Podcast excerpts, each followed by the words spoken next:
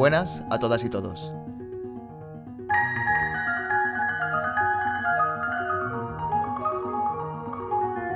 Estamos en el Musicomedio.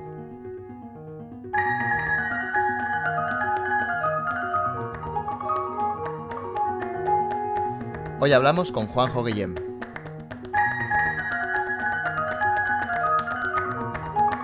Músico, percusionista, timbalero de la Orquesta Nacional de España, es también Fue uno de profesor invitado del de la de Música Profesionales Nacional. de Todos los compositores conocidos y por conocer. Si él no lo ha visto es que no ha pasado.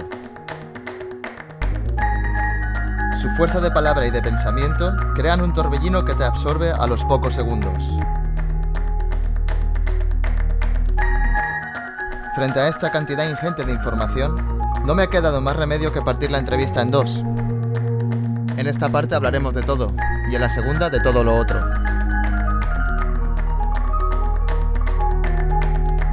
Muchas gracias por estar aquí este ratito con nosotros y espero que estéis tan a gusto como yo estuve con él.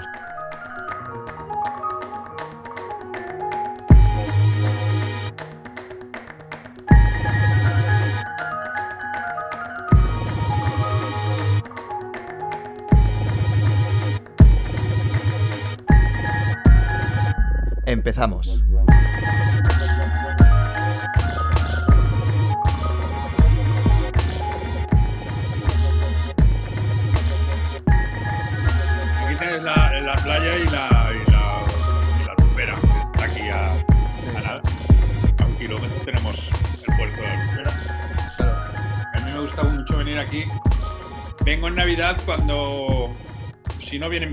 A Madrid, porque yo tengo dos hermanas. Voy a grabar. Sí, dale a grabar. Record, ya veremos. Yo tengo dos hermanas músicos también. En Ah, qué Madrid. guay. ¿Qué tocan? Sí, una oboe y otra flauta. Ah, muy bien. Sí. Qué guay. Una se acaba de jubilar ahora, eh, con 60 años y era la primera oboe de la ópera de la Sinfónica de Madrid. Ah, qué bien. Y la otra es Juana Guillem, que es la flautista de la Nacional desde hace 35 años. Estáis todos ahí. Todos ahí, Todos metidos. La, la- la familia Guillem se, será conocida, ¿eh? claro, Si uno, quiere, si uno quiere partitura, solo hay que llamar a uno de los tres y ya está. Viento y percusión, lo que quieras. Qué guay. Qué bien. A ver, yo ya te digo, la, la historia esta es una entrevista entre comillas, ¿eh? Porque al final es una conversación. Yo me he ido... Yo tengo preguntas, pero son preguntas que creo que tiene cualquier persona, más o menos. Me Yo refiero. también tengo preguntas. ¿eh? Claro, claro, claro, por eso, exacto. Y yo lo, lo- lo que me, lo que me gusta es la idea de dar la oportunidad de tener esa conversación que otra gente no puede tener, ¿sabes? Como si tú vas a un conservatorio a dar una masterclass, que te tienes que ir corriendo porque después tienes ensayo y no sé qué, o, o- o lo que sea, o quedas a hablar con los profesores, te vas a echar una birra con los profesores, pero los alumnos no tienen a veces acceso a esas Mm. conversaciones donde se habla de la vida, de lo que te parece mal, lo que te parece bien, lo que te gusta, lo que no. Y, más o menos es eso, es como un espacio para eh, todas estas personas que, claro, yo llevo, yo y mucha gente, llevo, eh, escuchando tu nombre desde que era pequeño. Y digo, pero este señor cómo es, ¿no? Este señor cómo será, porque sí, los vídeos y las entrevistas, todo eso es accesible, pero, pero ver un poco a la gente cómo es, creo que normaliza a esos, a esos grandes nombres ¿no? del panorama, que no es que les tengamos miedo, pero los, los, ideali- los idealizamos de una manera que perdemos la realidad. Nos creemos que a lo mejor eh, la, O, la gente... al contrario, o al contrario. Eso Sí, pasa mucho. sí. Es que es, no sé qué, el otro día hablaba con una chavala muy buena percusionista, está haciendo cosas muy interesantes, mayor, será, ¿tú qué edad tienes? Yo 30 y dos voy a hacer ahora en, en- en una semana. E- Ella será un poco mayor y tal, de otra, de la siguiente generación, ¿no? Y me decía, es que tú me dabas miedo de, de chaval, Claro, cuando yo era chavala, claro. porque decían que eras muy duro dando clase, que eras no sé cuánto, que no sé más, y claro, a mí me daba miedo. Entonces, en vez de irme a estudiar contigo o en Alemania, me fui a Alemania. Bien lejos, ¿eh? Bien lejos. Joder, pues sí que daba miedo. Sí, sí, sí. No sea que te vea en la calle y me pegues. Sí, sí. Entonces, ah, esos mitos y esas eh, cosas fruto del desconocimiento mm, Hmm. nunca me han gustado. Fíjate, esto no es personal, esto es musical. Yo a veces me decían, eh, alguien, chaval, algún chaval hace mucho tiempo, no, es que este toca muy bien. Y yo decía, este es muy bueno. Y yo decía, ¿así? ¿Ah, sí? ¿Lo has visto? Ya, claro. no, pero dicen que toca muy bien. Ah, ¿y qué toca? No lo sé, pero toca muy bien. Perdona, ¿lo has visto?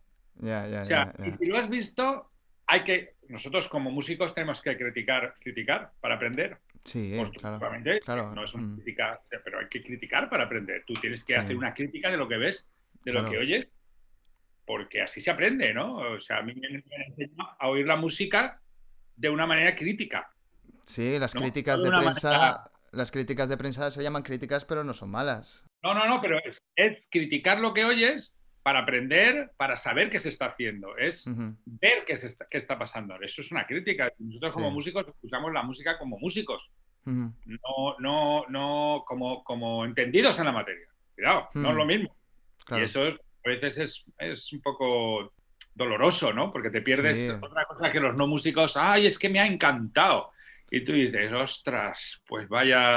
Sí, yo a veces eso yo a veces eso, lo pienso, ¿eh? Cuando algo, cuando algo no me gusta y, otra gente, a lo mejor, la, típica persona que está al lado, dice, maravilloso, me ha parecido maravilloso. Y digo, eh, qué bien estaría poder ver lo que él ha visto. Claro. ¿Sabes? Porque eso ya me lo he perdido. Ya, pero es como el estar feliz siendo mm, eh, tonto o, el ser, eh, ser listo y estar infeliz. ¿Qué prefieres? Claro, pues, pues, pues exacto, yo, yo que sé, yo que sé, porque la ignorancia es peligrosa, pero eh, a veces es, es, es, muy buena. Es, muy buena. Yo hace mucho tiempo que me, que me, quité de la política, más o menos, un poco, me, me separé. Pero ahora, por ejemplo, con, con, todo lo de Trump y las elecciones y tal, sí que estaba sobreinformado. Me, me informé mucho y cada día que pasaba, en las elecciones, que pasó una semana o dos, que no se sabía si Trump iba a ganar o no, yo estaba agobiado, me levantaba por las mañanas y lo primero que hacía era mirar si ya se sabía o no. Y digo, ¿a ti qué te importa? Yo también. ¿Tú también? Y yo pensé, ¿a, ti qué te importa? ¿A mí qué más me da quien gane? Si están muy lejos. Está claro que sí, que, que son personas que van, pueden cambiar con sus palabras, pero realmente, para mi calle, para mi vecindario, para ir a comprar yo eh, verduras a al supermercado, me da completamente igual. Está bien estar informado, pero tanto como para que me agobie, ¿sabes? Y estar mirándolo y tal. Digo, hombre, no, no, no, no, no. Y digo, casi es mejor no saberlo y estar tranquilo. Sí, bueno, pero es que en ese caso. claro, claro, pero bueno, es extrapolable a, muchas ocasiones. Yo estaba confinado en casa y mm. estaba todo el día en casa. Claro. Entonces me daba igual la hora de dormir, ¿no?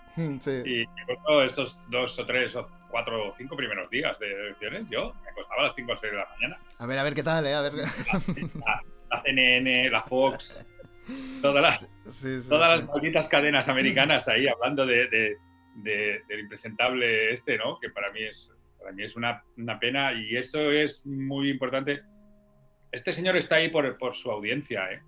Sí, sí, sí, es un, un show. tema muy importante. Es, justamente lo que estaba yo diciendo antes. y eh, eh, la gente, ese también es un mito, o sea, la gente no conoce, se engancha con sus ideas, no sabe ni quién es, no se han dado cuenta que, mm. es un tipo que, realmente es, es, una persona egoísta, que va a la mm. suya porque para hacerse con, con toda la historia, eh, les convence de sus ideas, que son las mismas que de los otros, por ignorantes y por otras cosas, ¿no?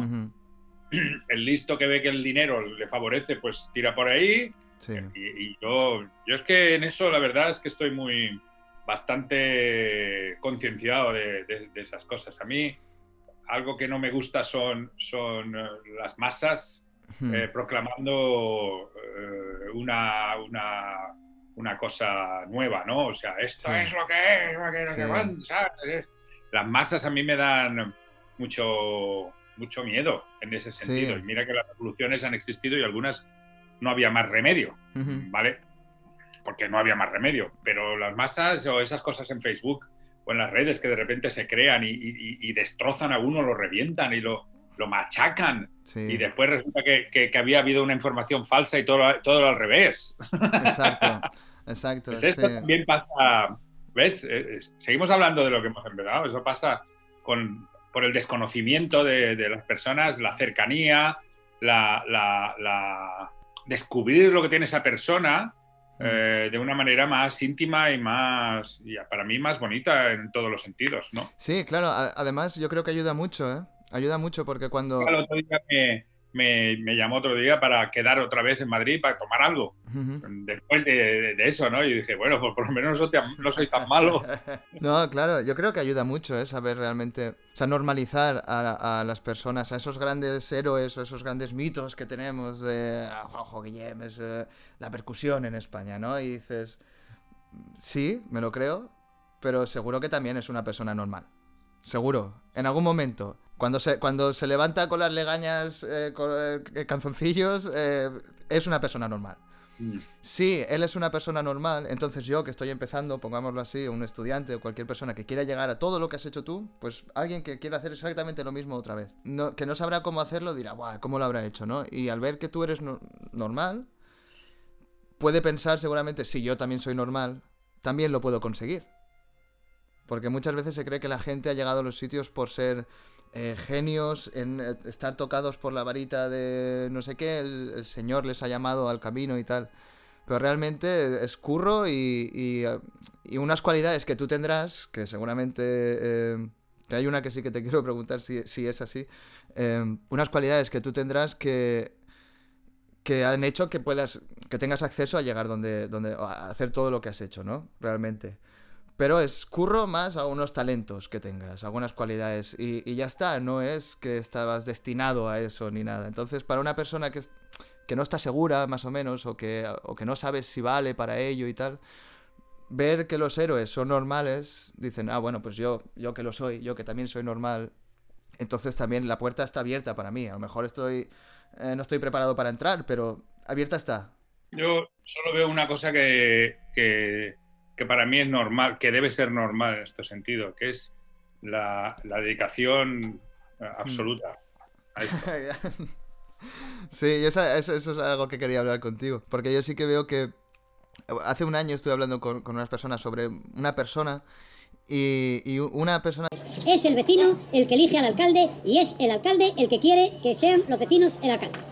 Dijo una frase que me pareció Mm, no que, no que te define a ti, eh, para nada, pero, pero que puede definir muchas situaciones que como es una víctima de la, de la percusión. Es decir, la, la, percusión te ha elegido y, te ha tocado. Pero eso lo decía, yo, no me considero una víctima, al contrario, yo... Claro, no, y es una manera de decirlo, es una palabra eh, difícil de entender, pero... Tengo mucha suerte por haber estado aquí, pero don mm. José Porras y me gusta hablar de don José muchas veces, hmm. aunque yo no fui tan... Don José Porras fue el creador de la Escuela de Percusión en España, de la primera, y don José Campos, don Roberto Campos en Valencia, ¿no? Son dos tipos importantes. Sí, sí, los y, Y él, don José, era creyente, era muy creyente, y siempre decía que el que tiene algo tiene la obligación de hacerlo. El que hmm. posee algo tiene la obligación de desarrollarlo, porque Dios le ha dado eso, ¿no? Entonces, yo creo en eso, incluso se lo digo a mis hijos. Cuando estoy hablando con ellos, venga, tío, mm, mm, tú, vales para esto, mm, ¿no? Y, si no valieras también se lo diría, porque yo creo que todo, el mundo vale para todo. Sí, sí. Todo el mundo debería valer para todo cuando trabaja, en serio. Sí, pero mejor un, un, manco, pues a lo mejor no es el que más vale para la percusión. Bueno, pero déjate. Claro, también es válido, pero no es el que más digámoslo así. Bueno, una persona... a lo mejor, a lo mejor, a, lo mejor estudiando, mm, estudiando más que otro eso sí, y pensando más, eso sí. saca más beneficio. Claro, pero te digo estudiando lo mismo, ¿no? Una persona con seis brazos sería más apta que yo. Bueno, no lo sé. Exacto.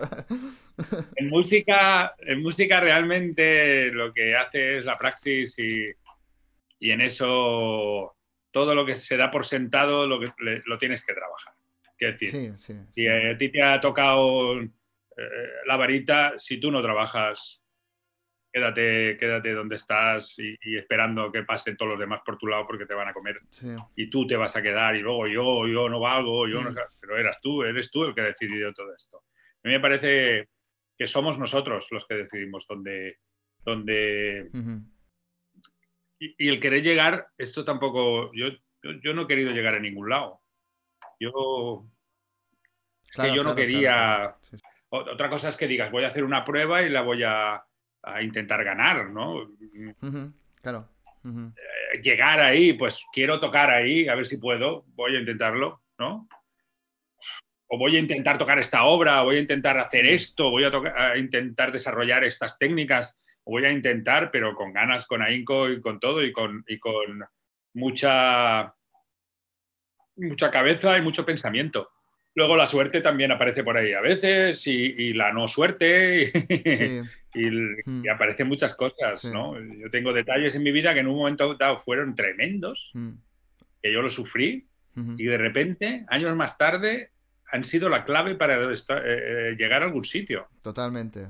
¿no? Para estar en otro sitio. Y digo, salen 20 años después, ¿no? Hmm, sí. Eh, a ver. En ese momento lo vives como un problemón y después dices, ah, menos mal que me pasó. Bueno, eh, gracias a eso he llegado a otro sitio. Es muy fuerte. Sí. no sé, tampoco tengo claro que crear el destino, ¿no? Eso todavía no lo tengo claro. ¿eh? hay algunas preguntas, ¿no? Que yo creo que se responden en, el hecho de muerte.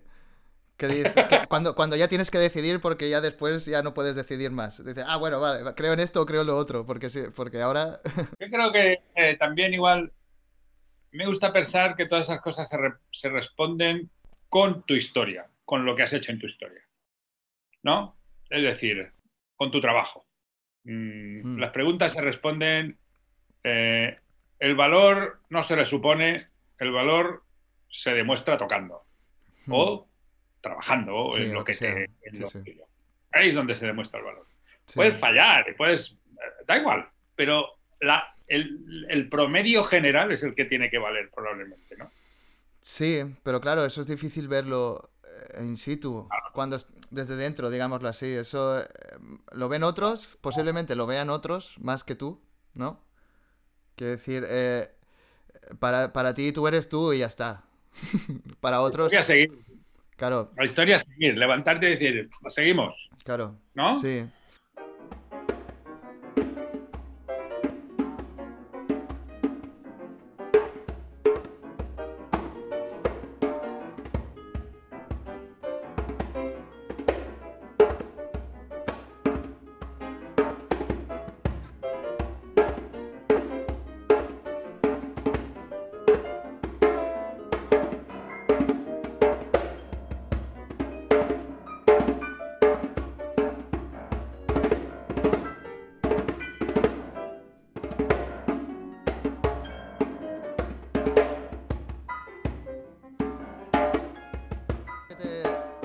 Un poco lo que te mueve a, a, hacer, a, no quedar, a, no conformarte, digámoslo así, que es, que es un poco, ¿cuál es la, esa energía, cuál es el pensamiento que se te pasa por la cabeza que dices, Buah, mm, ya he acabado este proyecto y en lugar de descansar dos semanas voy a montar un festival de no sé qué con danza y no sé cuántas cosas y mil millones de instrumentos de percusión en lugar de especializarme en uno o, lo que sea, que no es ni bueno ni malo, simplemente es, es lo que veo, ¿eh? ¿Qué es lo que te mueve? ¿Qué es lo que te dice Juanjo? Va, tira.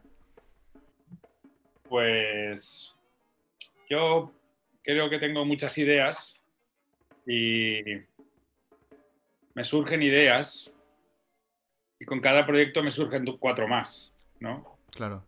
Es hmm. como algo que va aumentando. Hmm.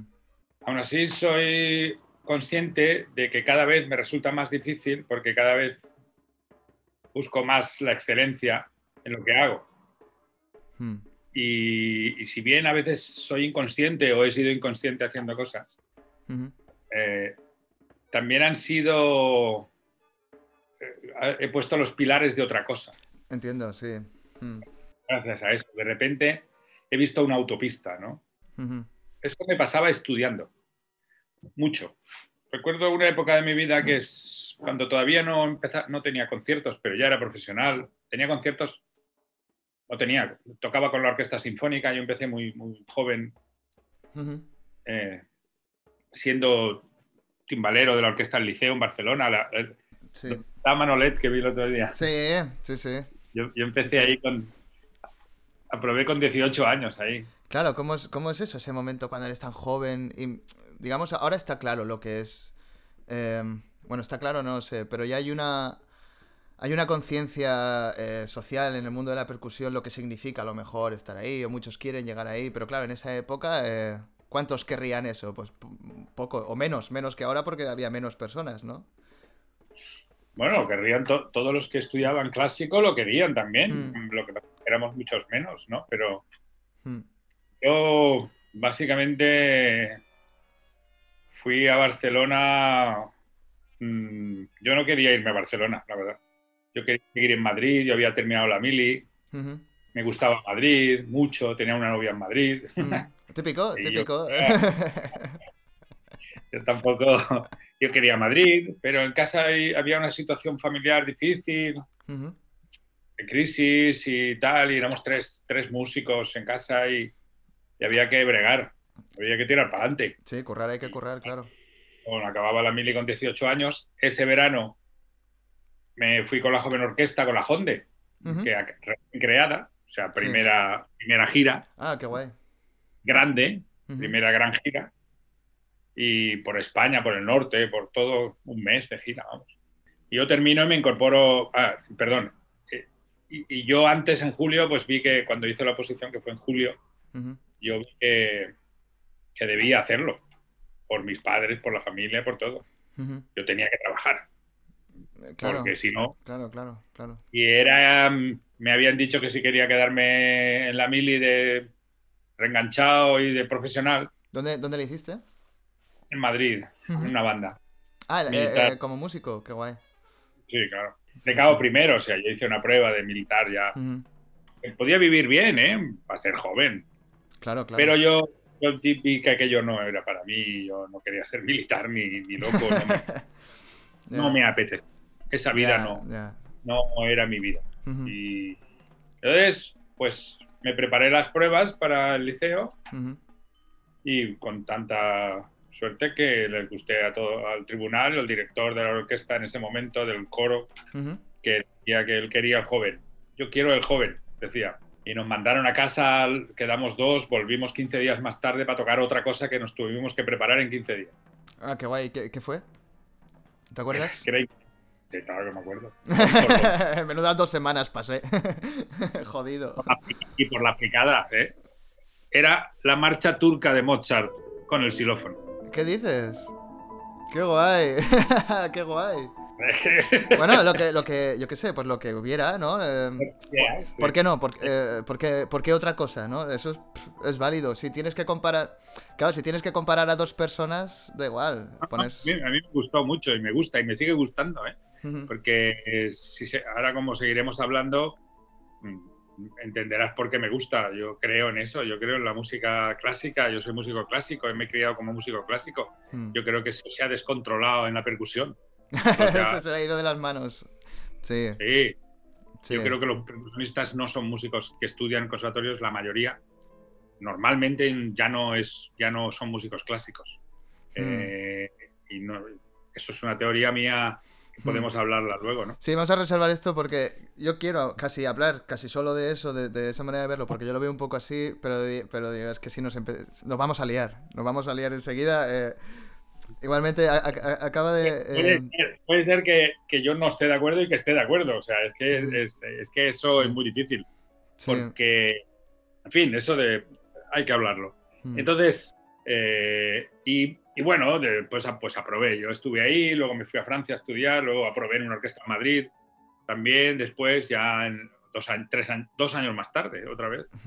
y, bueno, mm, ya estaba trabajando con, de muy joven, ¿no? Desde... Ya, supongo que ahí ya decides, bueno, pues esta vida está guay. Pero si es que yo tampoco he tenido tanto tiempo de pensar lo que quería. Yo he sido músico desde tú sabes que los valencianos somos músicos porque de pequeño vas a la música y ya está. Y, banda con tus amigos, tienes todos los amigos ahí, sí, sí. los amigos, la, juerga, las novias, todo está ahí.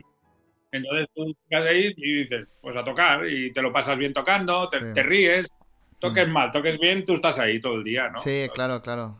Yo siempre digo que sigo haciendo lo mismo que cuando tenía 10 años. Mm, yo, sí. yo hago lo mismo, yo no he cambiado. Sigo haciendo exactamente lo mismo que cuando tenía 10, 12, 13 y sobre todo 15 años que cuando yo empecé a tocar. En serio, me llamaban de sitios para tocar y ya era medio, medio profesional con 15 años, ¿no? Y, luego entré en la mili y pum, y tal. Entonces, yo la verdad es que entré tan joven a una orquesta que pensé, ¿qué hago aquí? O sea, está muy bien, pero yo pensaba, yo veía señores mayores a mi lado que se jubilaban Claro, claro. y yo decía, madre mía, Sí, que claro. yo desde los 18 hasta qué edad, yo no sabía ni cuándo se jubilaba uno entonces. Mm, Y yo pensaba, pero esto es, esto es toda una vida. Yo, y mi madre más contenta que yo que sé, que hubiera probado un sitio para toda la vida, claro. claro.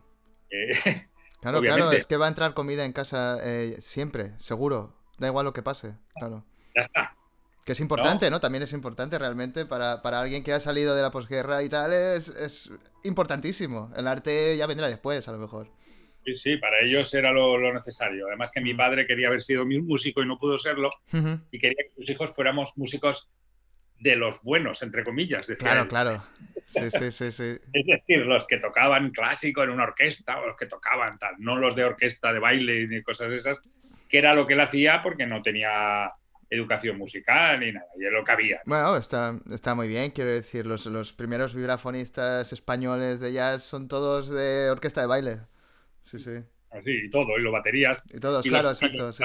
Y los de las orquestas sinfónicas, todos baterías. Sí, Absolutamente todos. No hay ninguno que digas, hostia, ¿este dónde has...? No, baterías, la mayoría. claro. Ganándose la pasta antes de entrar en una orquesta en cualquier bar, en cualquier club de jazz o en cualquier Ujú. puticlub. Pues, Sí. Que era así, Sí, la, sí. la historia. ¿no? Claro, totalmente. Entonces, bueno, pues como entré tan joven, pues yo siempre pensaba, es que esto no puede ser que yo ya, te, ya, ya he acabado mi vida musical. Ujú. O sea, yo tenía 13 años, ahora tengo 18, cinco años después, eh, ya está. Además, me saqué el último curso de superior en Barcelona. Ujú. O sea, tengo la carrera terminada, tengo un puesto de trabajo y yo, ¿qué hago? Ya está. Sí. Sí, sí, sí. Entonces, ahí me creé, todo eso me creó unas ganas de hacer cosas. Ujú. Y yo no he parado nunca. Entonces yo, cuando entré en la Orquesta Sinfónica de Madrid, estudiaba todos los días mucho, porque realmente en la orquesta trabajabas un proyecto y luego estabas dos meses tocando a las 8 de la tarde, Ujú. de 8 a 10 función.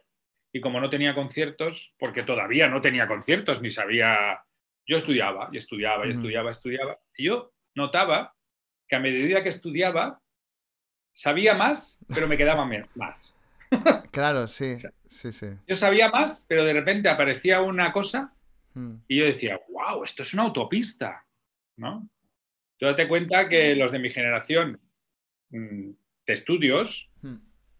estudiamos la marimba a partir de los mm, de, de superior y de un poquito. No te creas que tocamos la marimba. ya, claro. Nada. Empecé a tocar la marimba con 17 años. Mm. Y con unas técnicas que os ibais inventando, supongo, sobre la marcha, los unos a los otros. Hey, he visto esto, mira, Sí. prueba así, prueba así, claro. Sí, sí, porque no había ni vídeos Claro. ni nada. Vimos una vez a Gary Barton a los 18 años míos en Madrid que podría hacer un redoble Sí, claro. independiente. Claro, pero es como ve, pero es que ver a Gary Barton y de- cuando tú partes de un punto donde más o menos no sabes nada, eh, ver eso es demasiado lejos, ¿no? Es como decir, hostia.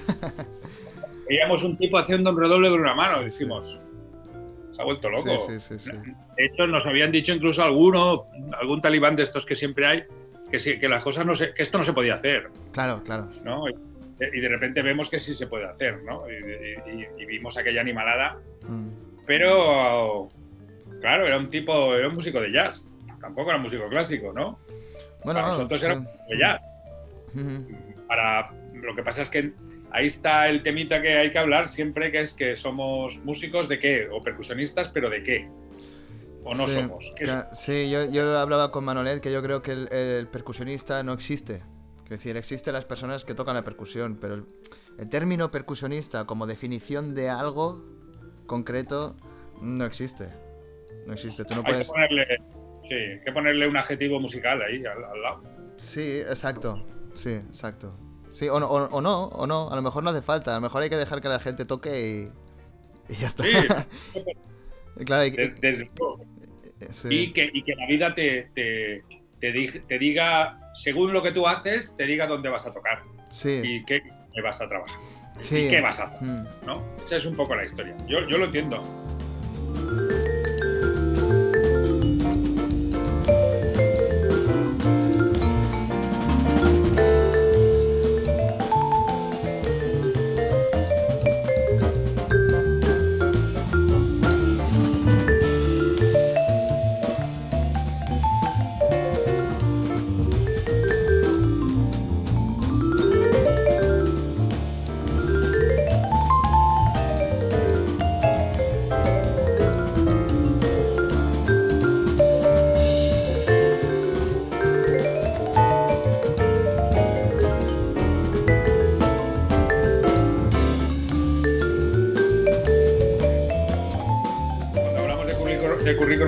En los conservatorios, yo creo que eso tiene que ser una cosa absolutamente individual de cada conservatorio. Hmm. Y, Sí, pues va, va- vamos, vamos al tema, vamos a, vamos a dejarnos de preguntas. eh, vamos al tema, vamos al rollo donde nos vamos a enzarzar. Sí. Sí. a discutir. Sí, sí, exacto, exacto, exacto. No, a mí me parece, eh, realmente te he llamado para eso, eh, para decir que no estoy de acuerdo en nada de lo que dices. Claro. no, no.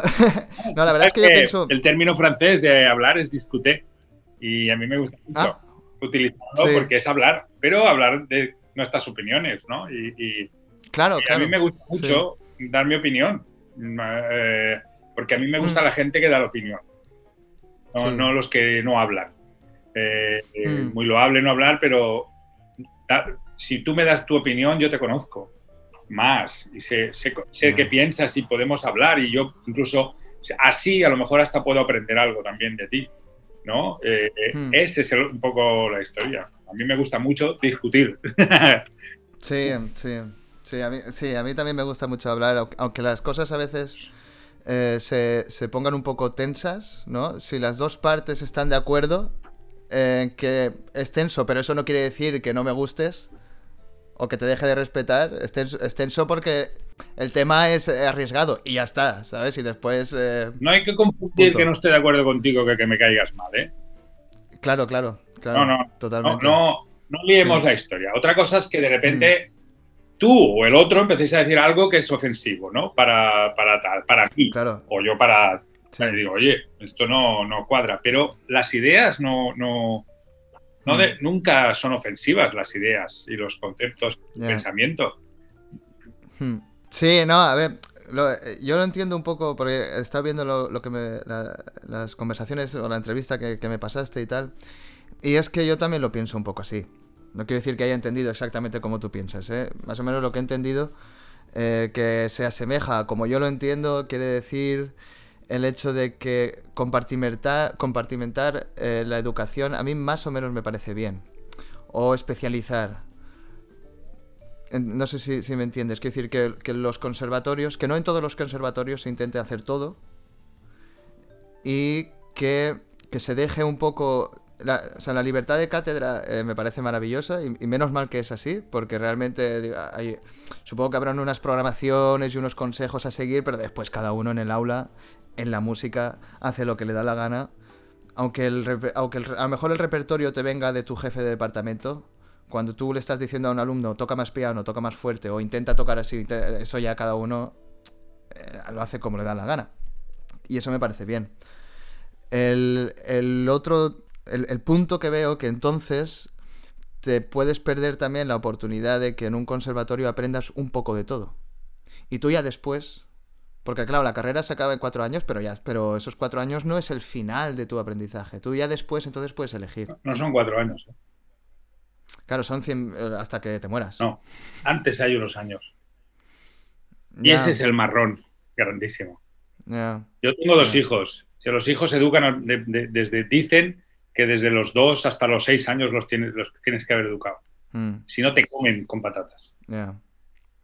Si tú no educas a los pequeños, tú no, da igual lo que hagas después, posiblemente.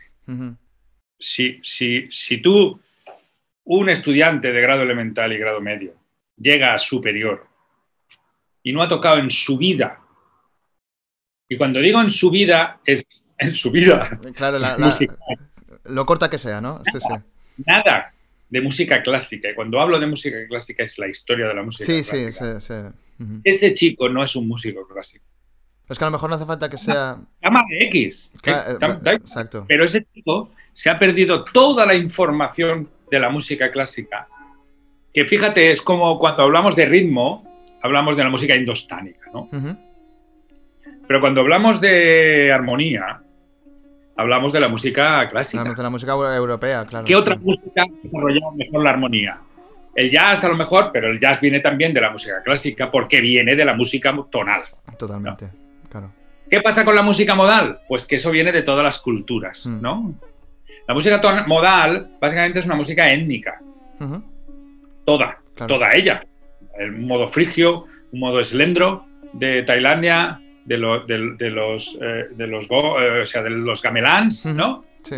La música, la música eh, eh, afro- afro- eh, afroamericana, la música, eh, la música americana de, los, funda- de los, Nativa. De los tribal- de las tribus de, de- Sí, América, todo eso son músicas étnicas basadas en músicas. La mu- El ritmo, el mejor ritmo, mejor, eh, entre comillas, la evolución más grande del ritmo lo ha hecho la India. Hasta que la música contemporánea evoluciona en otro sentido, más grande, pero todos los desplazamientos y todo lo que tú quieras ver, eso los indios, los hindúes, ya, ya, Sí, eso es- sí, sí. además están ahí escuchándolo y aplauden todos ahí, dicen, ah, el público lo, sa- lo sabe y todo. Sí, sí, no, en 48 por 16. Sí, sí. Claro, nosotros estamos ahí mirando, ostras, ¿qué han hecho esos tíos? ¿no? Pero la evolución de la música, la música clásica y su evolución, que es la música contemporánea, ya, eh, lo que se llama música contemporánea, no la música de ahora. Eh, eh, entendámonos, que mucha gente confunde que es contemporáneo. No, no, no, no, déjate de contemporáneo, esto es música contemporánea como la música clásica es la música clásica, ¿no? Eh, no es la popular, ¿no? Esto tiene su historia. Y si tú te das cuenta, eh, en muchos sitios, desde grado elemental a medio, eso no se toca. Nadie toca eh, Haydn, Mozart, Mm. Schumann, Mendes. Eso yo, yo insisto en que eso. Ujú. Algunos hemos tenido suerte de entrar, de tocar una banda y en tiempos, en tiempos de que yo tocaba la banda de chaval, tocábamos música clásica. Yo he llegado a tocar eh, la quinta de, de, de Tchaikovsky. Sí. el último movimiento en un certamen. Sí, yo también he tocado Sibelius, cosas así. eh, eh, Finlandia, por ejemplo, cosas así. Gracias, sí, sí. señor. O, o muchos de los grandes bandas, La Consagración, no sé cuántos, eh, Hindemith, ¿no?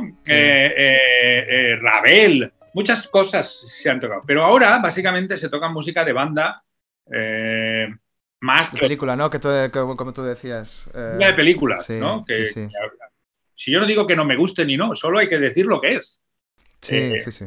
Entonces, claro, ese músico percusionista que estudia en un conservatorio donde no se le ofrece la posibilidad de tocar lo que está estudiando técnicamente, me explico, en clases de teoría, de armonía, de, de- de todo, están estudiando eso. Sin embargo, van y tocan cosas modales. Es que no tiene sentido. Son dos estudios paralelos, digámoslo así, sí, sí. Son dos estudios paralelos, ese chico está liado.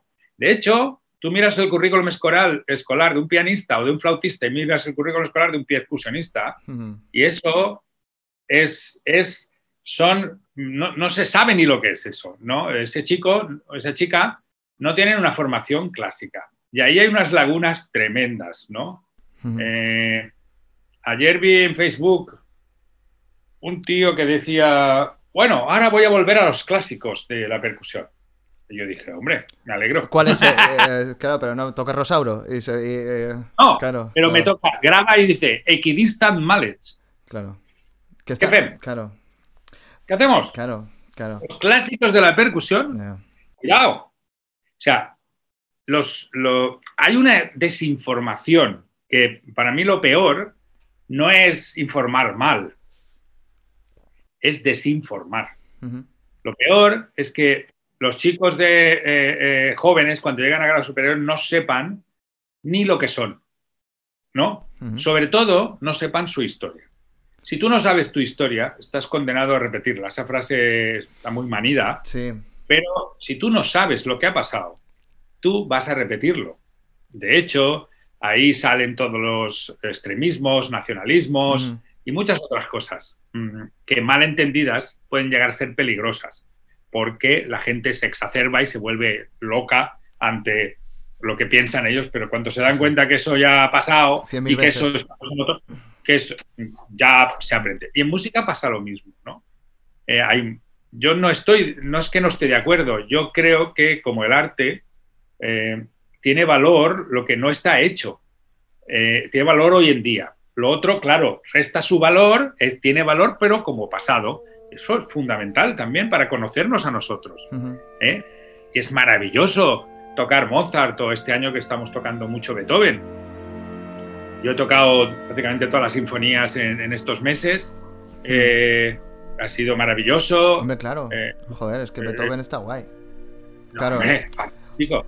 O sea, muchas veces parece que queremos decir, los que amamos la música contemporánea, porque es lo que nos ha tocado vivir en nuestros tiempos, ¿no? Eh, parece que denostemos el otro tipo de... Al contrario, pues si eso... Pero tú sabes el lujazo y la mm. maravilla que es tocar la novena de Beethoven hace una semana y media, cuatro veces en una semana. Sí, sí. Cuatro conciertos la novena. Yo decía, bueno, esto había que yo tenía que pagar por tocar eso. Sí, sí, sí. eso no quita que a mí nunca se me haya enseñado de jovencito, bueno, eh, eh, o a los chicos de ahora, a saber quién es Beethoven, cómo eh, Beethoven, qué, armonía hace, cómo lo hace. Sí hmm. te lo pueden explicar en teórica, pero en, música, mm, en las hmm. partituras de percusión, no. Porque desde los años 80 y pico, que es lo que habrás oído en mi, esta, se, ha, se ha empezado a tocar y yo, yo soy partícipe de eso porque yo empecé a tocar eso. Antes no tocábamos nunca eso.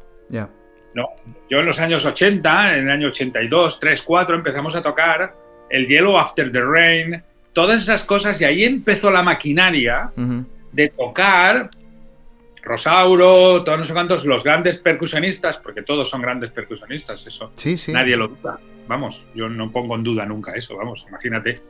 eh, pero la música que se ha hecho, que han hecho la mayoría y que se hace es una música que ya está hecha, ¿vale? Y que es una, son copias de cosas que podrían valer, eso lo dice mucha gente, que podrían valer de estudios para decir, vamos a desarrollar esta técnica, pero en el fondo, si tú solo trabajas eso, tú te estás perdiendo toda la gran música, ¿no? Todos los grandes conceptos armónico-melódicos, armónico-melódicos de la música. Eso no quita que seamos, sigamos haciendo armonía y melodía. No, no, no, que va, yo soy moderno, no, lo siguiente. quiero verme a mí. quiero verme a mí. Sí, sí. Mm. Pero tengo un background y tengo una base, mm. ¿no? Y esa base, a lo mejor gracias a las orquestas, yo la primera vez que toqué en el liceo Romeo y Julieta de Prokofiev, yo pensé, esto es música del infierno. moderna. Estáis locos. Estáis locos. Sí, sí. ahora te toca a ti presentarles a ellos, eh, meterles con calzador conciertos para percusión y orquesta. Y seguro que habrá gente en la orquesta, ¿no? De, más mayores, a lo mejor que llevan ahí toda la vida, que dirán, ¿esto que ahora que me, haces hacer, ¿no? Solo porque tú quieras hacer un ahora ya Ahora ya hay muchos jóvenes con, que han estudiado ya muy bien y, y tal. Pero. y los músicos clásicos, en el fondo eh, cuando ven buena música lo, reconocen, ¿no? Lo que pasa es que hay mucho, hay mucho prejuicio eh, sobre la música actual. Mm, eso es como todo, es que eh, ven cuatro cosas que no están bien hechas técnicamente, lo que sea, entonces ya se agarran a eso de que eso es la música contemporánea. Eso, eso, eso, eso es la ignorancia hace todas estas cosas. Yo lo que más estoy preocupado es la involución de la percusión actual. Esto es lo que a mí me, más me preocupa, porque soy percusionista y porque, quiera o no, soy de una generación que cuando estudió de jovencito, ¿ok? Tocábamos los grandes compositores, aunque tocáramos poquitos, ¿no? Pero tocábamos los eh, Bozza, tocábamos Maurice Jarre, eh, eh, la gente en Madrid en los años 70 tocaba Stockhausen, Xenakis todavía no, llega, no, había llegado porque no había compuesto todavía sus grandes obras en los 70. Eh, pero tocaban John Cage, hacían eh, eh, en grupo, ¿no? Tocaban 27 minutos, no sé cuántos segundos, que nunca me acuerdo cuántos son. los que sean. ¿Cómo que los que sean? Nadie, joder, parece mentira que hayas estudiado. Hola, soy José Pantoja y a veces ayudo al tonto este a esclarificar algunas cosas. La obra de John Cage se llama 27 minutos 10.554 segundos, que tiene cojones la cosa. Eso en los años 70 en Madrid se tocaba. Porque era lo que la percusión de clásica estaba ofreciendo. ¿No?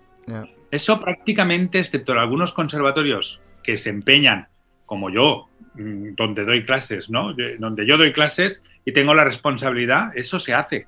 Hmm. ¿Ok? Estamos intentando dar la historia de nuestro instrumento de una manera clásica, ¿vale? Tú dirás, no, es que eh, clásica, ¿qué es? Clásica, pues es la evolución de los compositores clásicos desde la época de, mm, si me apuras, yo diría mm, eh, mm, Haydn, Porque antes está Bach. Y eso es otro mundo. Sí, sí, sí. Los, los, eh, los barrocos, por ejemplo, eh, ellos sí que, sí que son de los pocos músicos que yo veo que cuando hablan de música clásica, hablan de la música del clasicismo. Punto. Ellos no le llaman música clásica a todo lo que no sea contemporáneo o étnico. Muy bien hecho. Hablan, la música clásica es el clasicismo. ¿Tú hablas de otra cosa? Pues música romántica. ¿Hablas de otra cosa? Pues trap, eh, rock, lo que quieras. Pero la música, la música clásica no es. y el barroco es barroco, y, pero es que, claro, además, ellos saben mucho. También eh, cuando hablan del barroco siempre dicen, bueno, pero alemán o, italiano o. Imagínate. Claro, claro, que, más o menos sí que lo tienen, sí que lo tienen bastante claro. Yo entiendo lo que dices y, y yo veo necesario, de verdad, siempre lo he visto, que los percusionistas dejen de tocar tantas obras de percusión solo porque las ha escrito un percusionista para percusión y empiecen a tocar eh, arreglos, sonatas de Beethoven, pero es que, hostia, un pianista, bueno, pues cógete a dos compañeros y ya está. Uno, toca a la derecha, otro toca a la izquierda y ya está. Y, y a menos conocer. No hace falta, de verdad. Hay hay unos libros de piano fácil. Mira, tengo yo uno aquí que... Claro, pero, pero piano difícil, ¿sabes? Libros de piano difícil. O sea, obras eh, Chopin. Mira, mira. Claro. Piano fácil. Piano fácil, para pianistas fácil, para marimba es perfecto. Cuatro dedos, cuatro dedos. Pero ahí, también te dejas, eh, te pierdes grandísimas obras, eh, cuartetos de cuerda, por ejemplo, ¿por qué no coges? Yo siempre he visto que los, cuartetos de cuerda es eh, lo más fácil de arreglar en cuanto a que no hay que arreglar. Solo hay que coger a, cuatro personas, dos marimbas, dos vibráfonos o cuatro marimbas o como te lo quieras montar. Y cada uno con sus dos baquetitas, cada uno que toque un papel. Y ya está. Y no hace falta, es que no sé arreglar o no sé componer o, bueno, pero sabes leer, ¿no? Lo único que hay que hacer es leer la, clave en do de la viola y ya está, pero le echas dos horas por la tarde y te lo transcribes si quieres y ya está. O aprendes a leer en do y ya está, ya lo tienes para toda la vida. Pero es realmente fácil, quiero decir, eh, podríamos conocer estos cuartetos, pero los percusionistas no conocemos de verdad eh, la música de cuerda, por ejemplo, la cual ha vertebrado muchísima parte de la historia de la música. Una cosa es la orquesta, pero...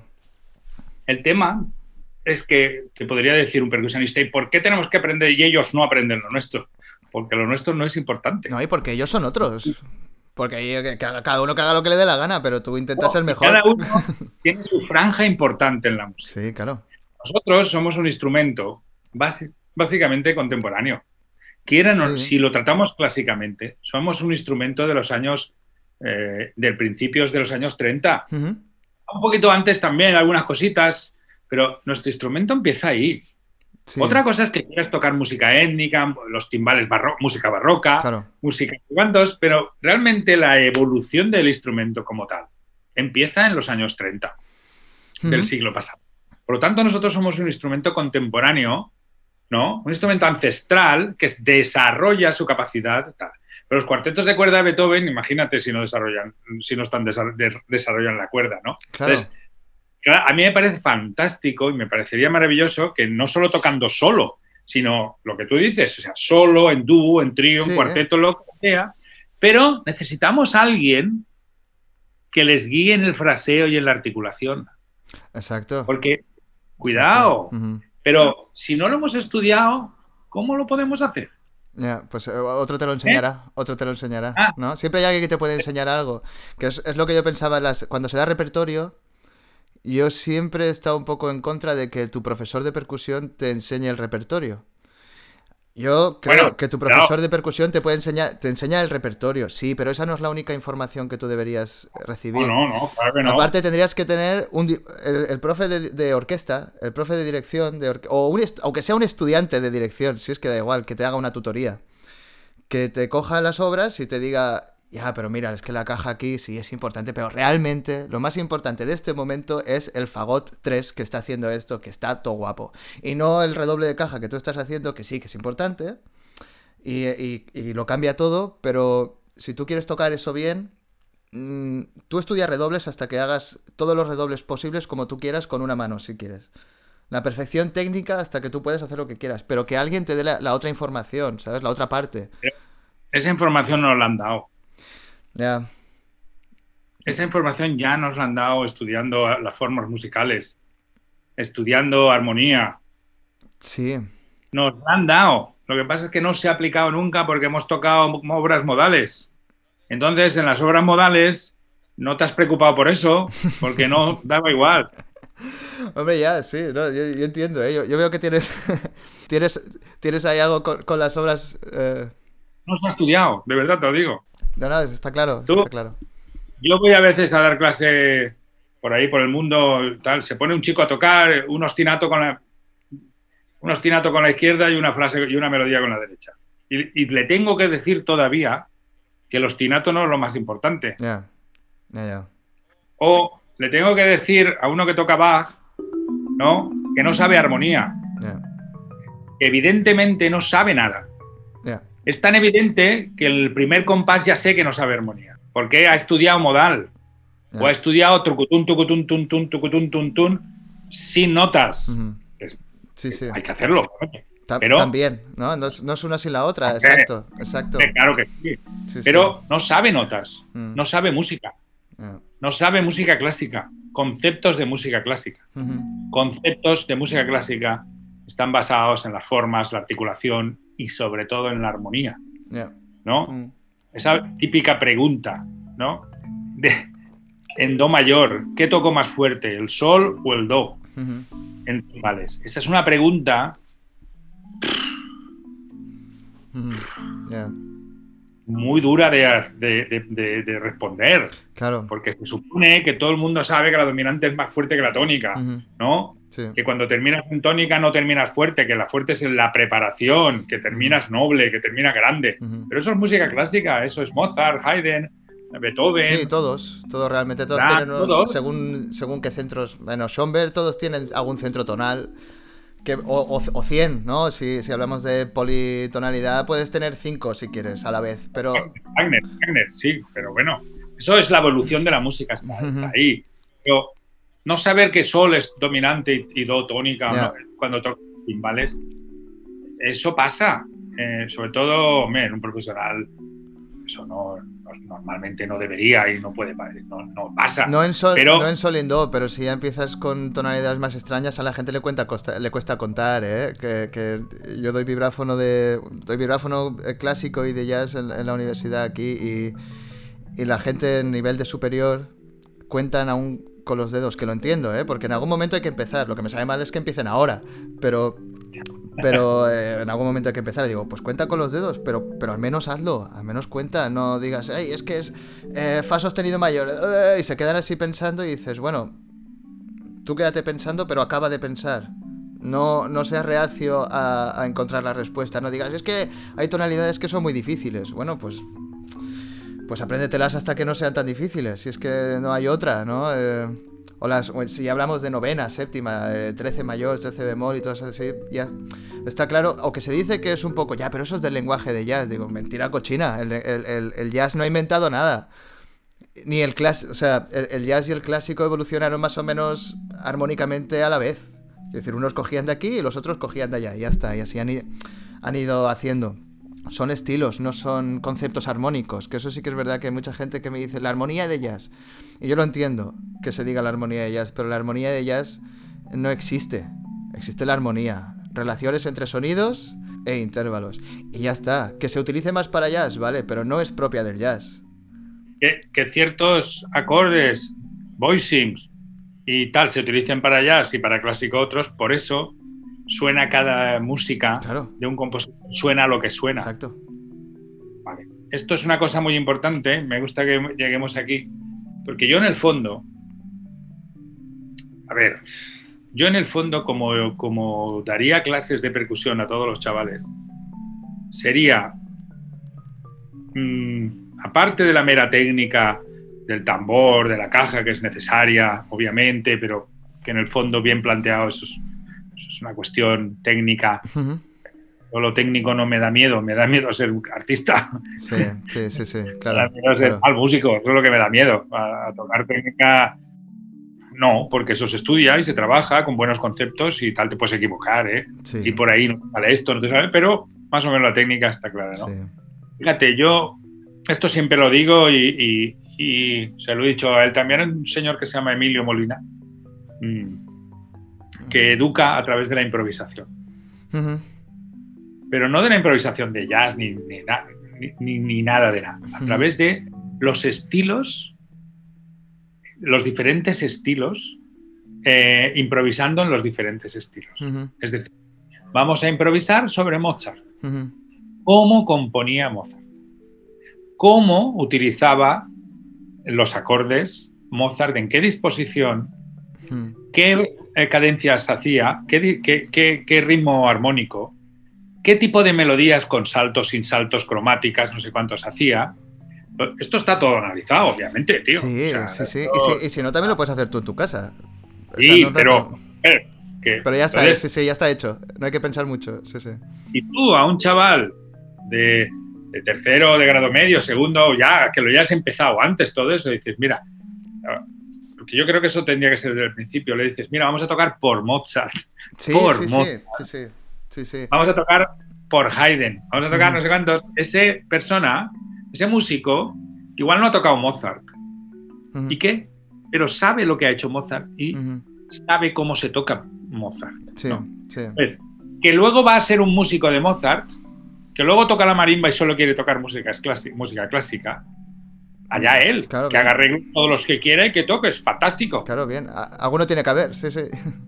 Sí, aunque seguramente las salas de concierto eh, no, lo tengo claro, que, ciertas salas de concierto no lo tal, pero bueno, tampoco aceptan a los de música contemporánea. Ni a nadie, ni a nadie, solo a...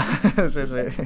Pero bueno, cuidado, eso tiene que saber dónde va, ¿no? Eh, por lo menos con música clásica todavía te aceptan. Lo que no tan no aceptan mucho, y si lo aceptas por desconocimiento, es cuando se toca solo música de, compositores percusionistas, escrito, o sea, todo esto percusionista, escrito para percusionista, por percusionista, interpretado. sí, sí. Solo se tocan las convenciones de percusión, entonces es, es, una fricada que se retroalimenta, ¿no? Sí, sí, sí. Eh, entonces, a mí me parece que si nos se hubieran enseñado, yo hubiera deseado toda mi vida que se nos enseñara a tocar con estilos, ¿no? Vamos a tocar cómo prepara Schubert la música, cómo la frase, cómo la articula, cómo armónicamente lo hace. Vamos a tocar Schumann, vamos a tocar Mendelssohn, vamos a tocar todos los grandes clásicos. ¿no? Sí, todos, todos, todos, todos. Adentrémonos, en la música, ¿no? Y ahora, cuando ya venga el momento, o incluso no sé qué, pues vamos a tocar como Duke Ellington. Claro, claro. ¿Vale? Ahora vamos a tocar como Oscar Peterson, que también es otra Sí, eh, eh, Ravi Shankar, eh, quien quieras, todo el mundo. Bueno, Shankar es. O sea, grandes, gente, gente, gorda. Pero también vamos a tocar música modal de la India, ¿no? ¿En, qué, ¿En qué raga? El raga tal. ¿Y en qué tala? En este tala. en este ritmo, en este no sé cuántos. Por la mañana o por la noche, ¿no? Porque, claro, sí, sí. Sí, sí, claro, claro. Ahí es importante. Exacto. Bueno, los nocturnos también, ¿no? Los nocturnos de Chopin también se tienen que escuchar por la noche. sí, sí. eso estamos. Entonces, así, realmente habría una, concepción de un músico creativo. Imagínate hacer eso con los pianistas. Qué creativos serían, ¿no? Luego, si hay uno que quiere estudiarse los estudios de Rachmaninoff, que se los estudie, los conciertos de piano de Rachmaninoff, todo, que se los estudie, que los toca y que sea un transmisor de la música del pasado. Tiene que haberlos, ¿no? Por supuesto, si no se olvida todo. la, gente, se olvida de todo, sí, sí. Todos los, los chinos, eh, una de sus leyes del arte, de las que tienen, es transmitir lo que nos ha dado el pasado, ¿no? Y hay artistas para eso. Eso en pintura no pasa. ¿Verdad que nadie pinta como en el pasado? No. ¿no? es, es un copiador, ¿no? Eh, eh, pero eso no, no, no, no en, las es muy raro ver en una galería, muy raro ver una exposición de copiadores. También los hay a veces porque son tan perfectos. Sí, sí, pero claro, es, es, porque la, la, manera de conforme, conforme está estructurada ese arte es diferente. Tú haces un cuadro y se queda para siempre. No hace falta que lo haga nadie otra vez, porque ya está. Cambia una partitura, si no la toca nadie, no suena. Pero, pero está escrita. ¿Vale? Sin, sin, alguien que la interprete no, hay, no existe, digámoslo así. Bueno, sí, pero necesitamos, pero no necesitamos que la compongan otra vez, creo. Eso sí, eso sí. eso sí. Que eso, es lo que está pasando en muchas ocasiones, a mi modo de ver, con la música de películas. con las, las copias absolutamente que hay y que, que, que, conste que todo el mundo copia, ¿eh? que eso es una, una, praxis habitual en la historia de la música, copiar de los demás. Siempre así. Mm, Stravinsky siempre decía que él copiaba y no tenía vergüenza de decirlo. Ya, Pero tú imagínate el mensaje que nos ha mandado Stravinsky con su música, ¿no? Y que de repente veas composiciones absolutamente copiadas, ¿no? Eh, en músicas de película, en otras músicas de Stravinsky o de Holst, los planetas de Holst, o que veas todo eso, ¿no? Y, digas, ostras, eh, y que la gente le encanta, es loable. Porque es como si yo voy a un, bar y escucho, a mí me gusta mucho Police, ¿no? Escucho Police. Ah, ¿No me tiene que gustar porque no es música clásica? Pues no, a mí me gusta Police. Claro, claro. ¿Qué, tiene que ver una cosa con la otra, no? Sí, sí, ¿no? Y, y, gusta, gustar la música, la música de una película y emocionarme y ponerme yo tontorrón y llorar. Claro, claro. Ennio Morricone es, es, es, es, clásico, clásico, pero está bien, bien. O sea, está bien puesto, eh, suena guay, está chulo. Tampoco tiene que ser todo arte. Era un moderno de los 70, contemporáneo a más no poder, ¿eh? Era un vanguardista en los 70, ¿eh? y un poquito antes, en los era un vanguardista, ¿eh? es uno de los músicos italianos más vanguardistas que hay en los 60. Mm. Es un tipo excepcional que luego derivó hacia ahí. Mm. A mí me parece que lo que hace después, pues yo, va, yo pues no soy nadie en este momento, pero que tengo una opinión, me parece que eso es ya música ya hecha por otros compositores y muy bien hecha, ¿vale? Entonces, repetir eso, yo no le doy tanto valor uh, técnicamente hablando. Técnicamente hablando, eh, cuidado. ¿Que me puede emocionar? Pues claro, ¿por qué no? Yo disfruto lo que me da la gana. Sí, sí, claro. Pero, pero eso es volver a leerte un libro de García Márquez reescrito 60 mm, o 200 años más tarde. Y tú dices, mm, como después de Rachmaninoff, una melodía bonita, hombre. Ya, ya. Yeah. ya las tienes todas. Más pastel no puede ser eso. Más emoción no puede haber. Más amor, más eh, pasión y más eh, desenfreno que hay en Rachmaninoff no lo hay en nada. Claro, pero si todo el mundo utilizara a Rachmaninoff para las películas o para ciertas cosas, en algún momento la gente necesitaría algo que sonara parecido, ¿no? Porque yo creo que siempre el, oído humano necesita, necesita reconocer algo para que le guste. Y al final las películas, muchas son eh, con, intención artística y tienen música contemporánea, escrita para ellos en ese momento, muy extraña y muy moderna, y dices, qué chulo. Pero si tú ves Avengers o si ves eh, Iron Man o yo qué sé, pues eh, sería difícil presentar algo nuevo en algo que el formato original, digamos, de la película no es nuevo. ¿no? están haciendo, rehaciendo la misma idea hasta que la gente lo aborrezca son copiadores y no pasa nada. Claro, claro. es, una copia como yo cuando quiero hacer algo de música clásica lo copio de alguien también. o me inspiro en este, digo, bueno, voy a coger este, eh, este motivo, me gusta esta idea, la voy a cambiar, le voy a poner en menor, en mayor, lo voy a poner de otra manera. Como, eso es normal, si eso yo no critico, eso, eso, eso es mm. lo más loable del mundo de mesa, aprender de lo que ya está hecho es fantástico, pero claro, no lo pongamos como la música de primer nivel. Sí, exacto. Eh, no lo pongamos como algo que es impresionantemente, vamos, tal, mm. porque técnicamente hablando. Técnica compositiva, te refieres. Técnicamente hablando, ya está hecho.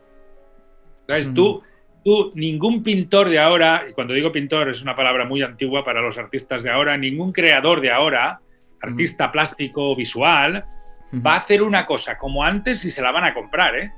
Ya. Como mucho collage, que está muy bien los collages porque mezcla todas las cosas, ¿no?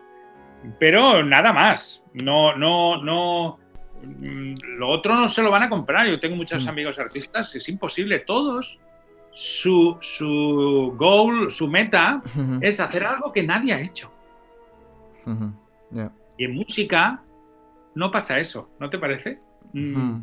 No, no, no, lo. Yo, eh, yo, creo que, que también, también lo que pasa es que la gente desconoce tanto que creen que lo que están haciendo es algo nuevo.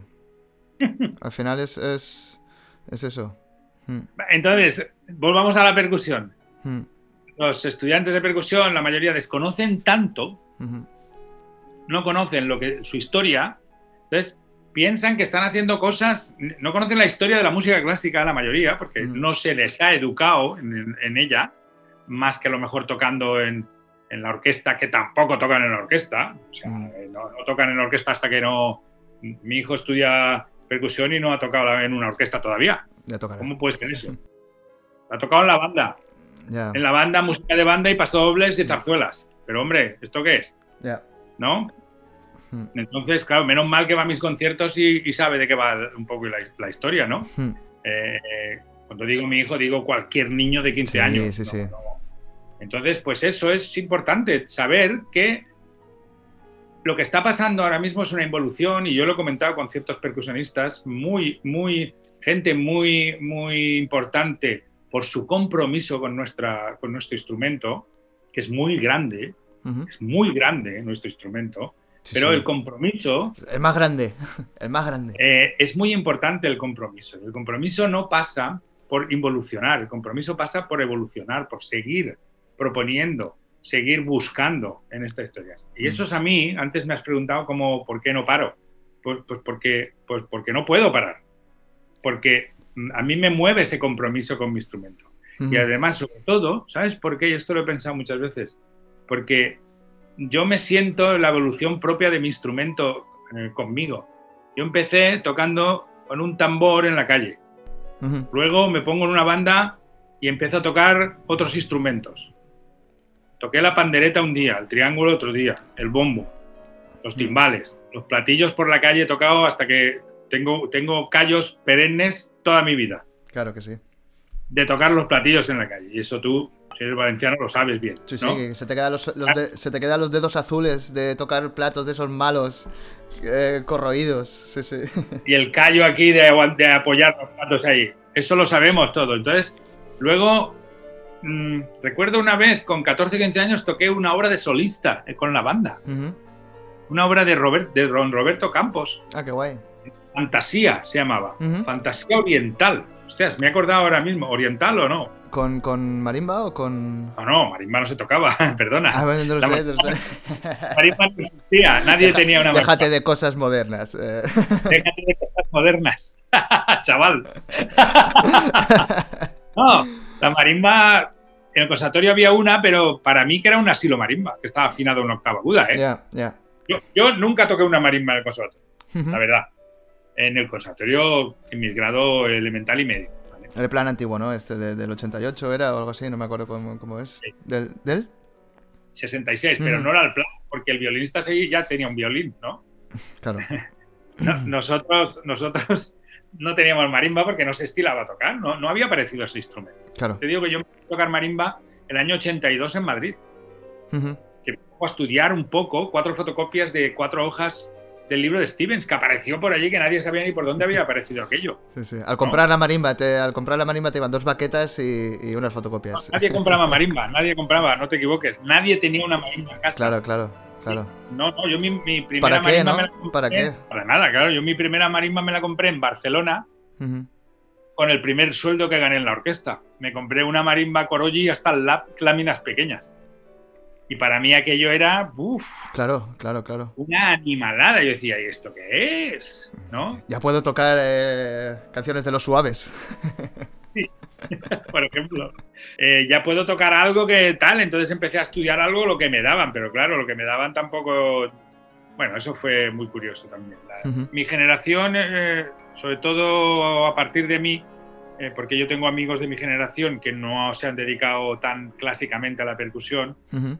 Digamos, a tocar la marimba tanto, de una manera solística, solo, solo Sí. un poco. Sí, sí. Yo tampoco te creías que al principio lo tenía muy claro, porque yo Ujú. lo que hacía era estudiar y tocar, pero luego me puse un poquito mm, en ese mundo también porque siempre me ha gustado, esto es muy importante para mí, yo siempre he querido hacer de todo, ¿no? Ujú. ¿Por qué?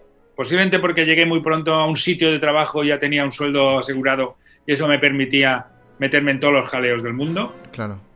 Pero a mí había una cosa que me encantaba, que era cuando decían, ¿alguien puede hacer esto? Yo, yo, yo, yo, yo. Yo daba el bolsillo y decía, yo, yo lo tengo, yo ya lo tengo.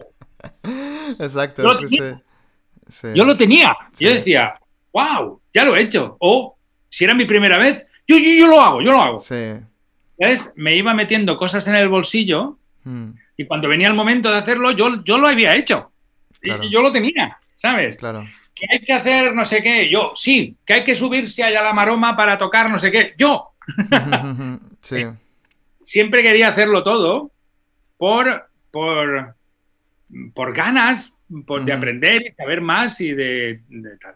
Eh, eh, date cuenta, yo también soy de los primeros percusionistas que no soy batería. Yo, yo no toco la batería. Todos los de mi generación, que yo conozco casi todos, tocan muy bien la batería. O sea, fueron baterías a lo mejor en algún momento previo a todo eso. O al mismo tiempo estudiaban, ¿no? Pero yo me estudié la batería con dos libros. O sea, No, no, eh. no, no has eh, tenido nunca... Yo creo que la batería es, es un, es un instrumento eh, extraño en la, en la percusión. O sea, extraño en cuanto a que hay, gente, hay mucha gente que toca la batería, muchísima, eh, por todo el mundo, pegas una patada y te sale eh, una, ba- una batería. Pero en el mundo clásico, mm, moderno, digamos ahora, no de cuando tú estudiabas, de lo que estás hablando, sino ya después, eh, sí que es verdad que es- está entendida de una manera extraña, como algo extraño a nosotros. O sea, yo tampoco he tocado nunca la batería. Ahora, ahora me he puesto a tocar batería porque ah, con el jazz entonces tengo más relación y tengo un muy buen amigo y que, es batería y me, me ha metido un poco en el mundo de decir, esto es batería, no lo que tú creías que era. Esto es la batería. Y digo, hostia, qué guapo está. Qué chulo, qué chulo sería eh, poder tocar eso, ¿no? Y también a partir de dar clases de batería, que aquí en, en Alemania las, las escuelas no son de percusión. Eh, es muy difícil dar clase en una escuela de música que de percusión tenga una marimba. Aquí todo, todo el mundo estudia batería. Entonces eh, me puse más a fondo y digo, "Buah, está chulo. ¿Nunca has tenido ese...? Si te das cuenta, para mí la batería no, te- no entra en la música clásica. Ya, entiendo. Y eso que mi padre tocaba en una orquesta y a veces me decía, vente a tocar conmigo. Y alguna vez toqué con él. Claro, qué Pero- guay. No, no sé, no me gustaba. Me daba igual. Yo toco en grupo, toco el vibráfono también. Sí. Eh, Yo también improviso, lo que pasa es que no le llamo haz. Lo mío es haz en todo caso. Le llamo, Ya. No le llamo ya. Llamo ya. Tampoco le llamo ni eso. Yo hago lo que me da la gana improvisando y lo que puedo, ¿eh? Cuidado. Y Sí, eso como me lo tomo, todos, ¿eh? Yo también hago lo que puedo, tampoco hago más. pero yo me lo tomo como un amateur. O sea, si me pongo a tocar con músicos de jazz, mm, me lo tomo como un amateur. Ujú. Aunque les guste yo, "Ah, muy bien, Juanjo y tal, digo, "Eh, ¿dónde vais? ¿Qué, Sí, me, sí. Estáis cont- qué me estáis contando? Muy amables, muy amables y tal, pero... La historia y vamos a tomar, y yo pago, las cañas las pago yo, todo lo que sí, tú quieras, venga a vuestro lado. Mm. Aunque me lo pase muy bien y, me y ellos me digan que está bien, no, no, ¿qué dices, tío? Tal, es igual. Pero yo soy músico clásico. ¿Que improvisa? Claro que sí, que improviso. Pero siempre quiero, y eso desde hace años, improvisar con mi, a mi modo, como diría el tango, a mi modo y con mi acento. Si don Carlos fue francés y Tania nació en Toledo, porque me cuentas tanguero que siendo yo de Madrid no puedo cantar el tango entonado con sentimiento, aunque no tenga tu acento, tú eres de allí y yo de aquí.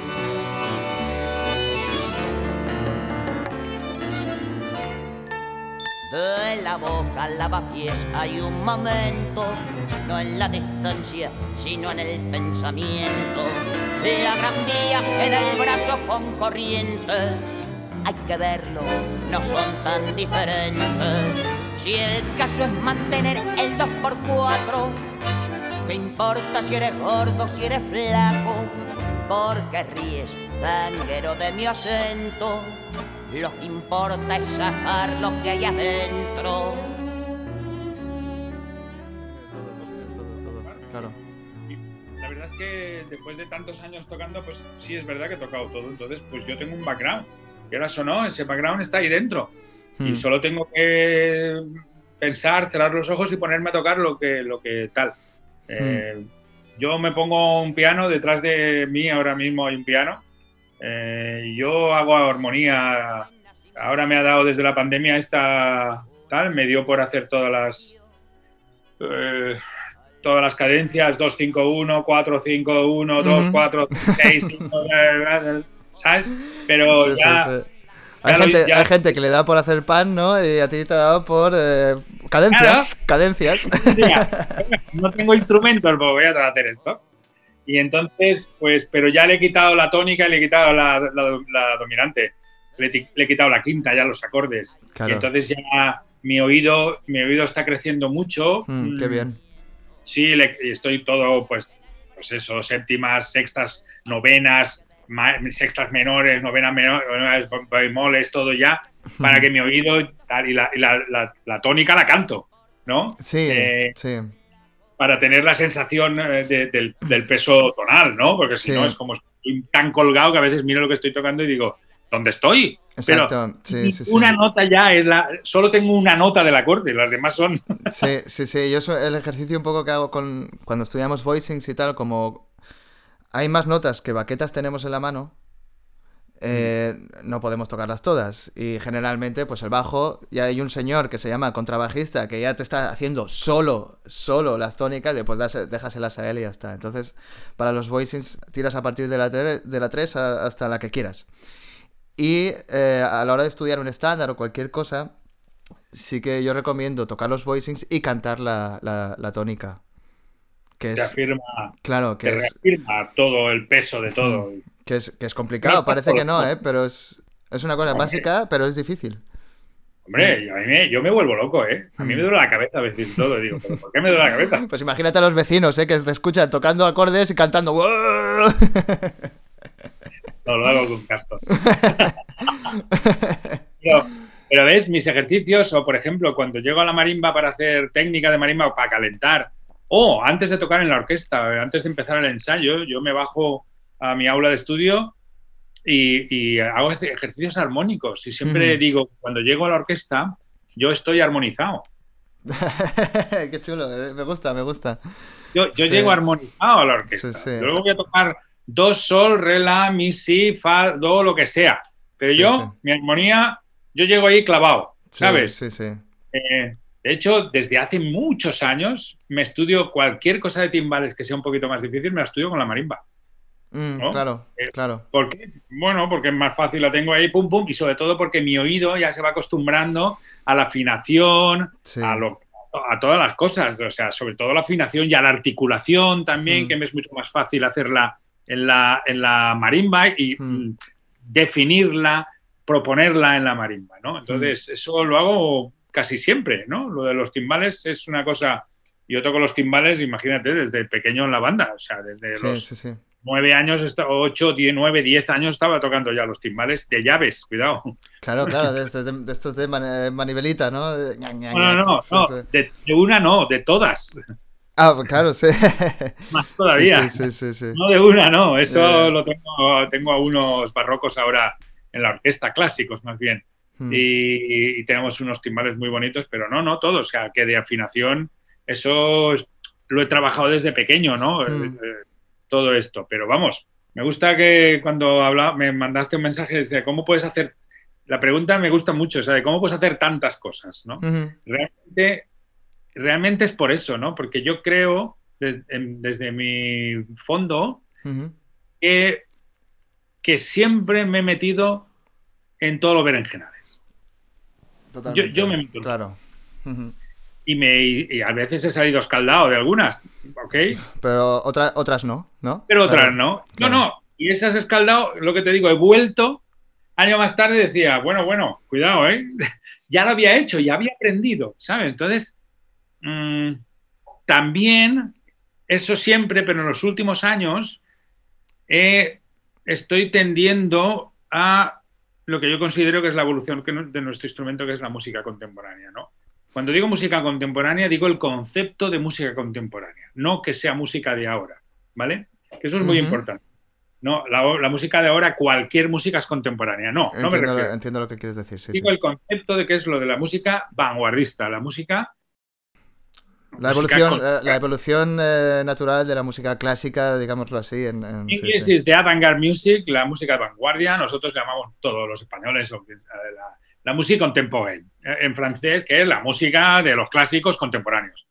En ello he pretendido hacerlo, o sea, estoy pretendiendo ya hace mucho tiempo. El resultado de eso ha sido, pues, un montón de, encargos y de obras nuevas que hemos generado. También ha sido interpretar.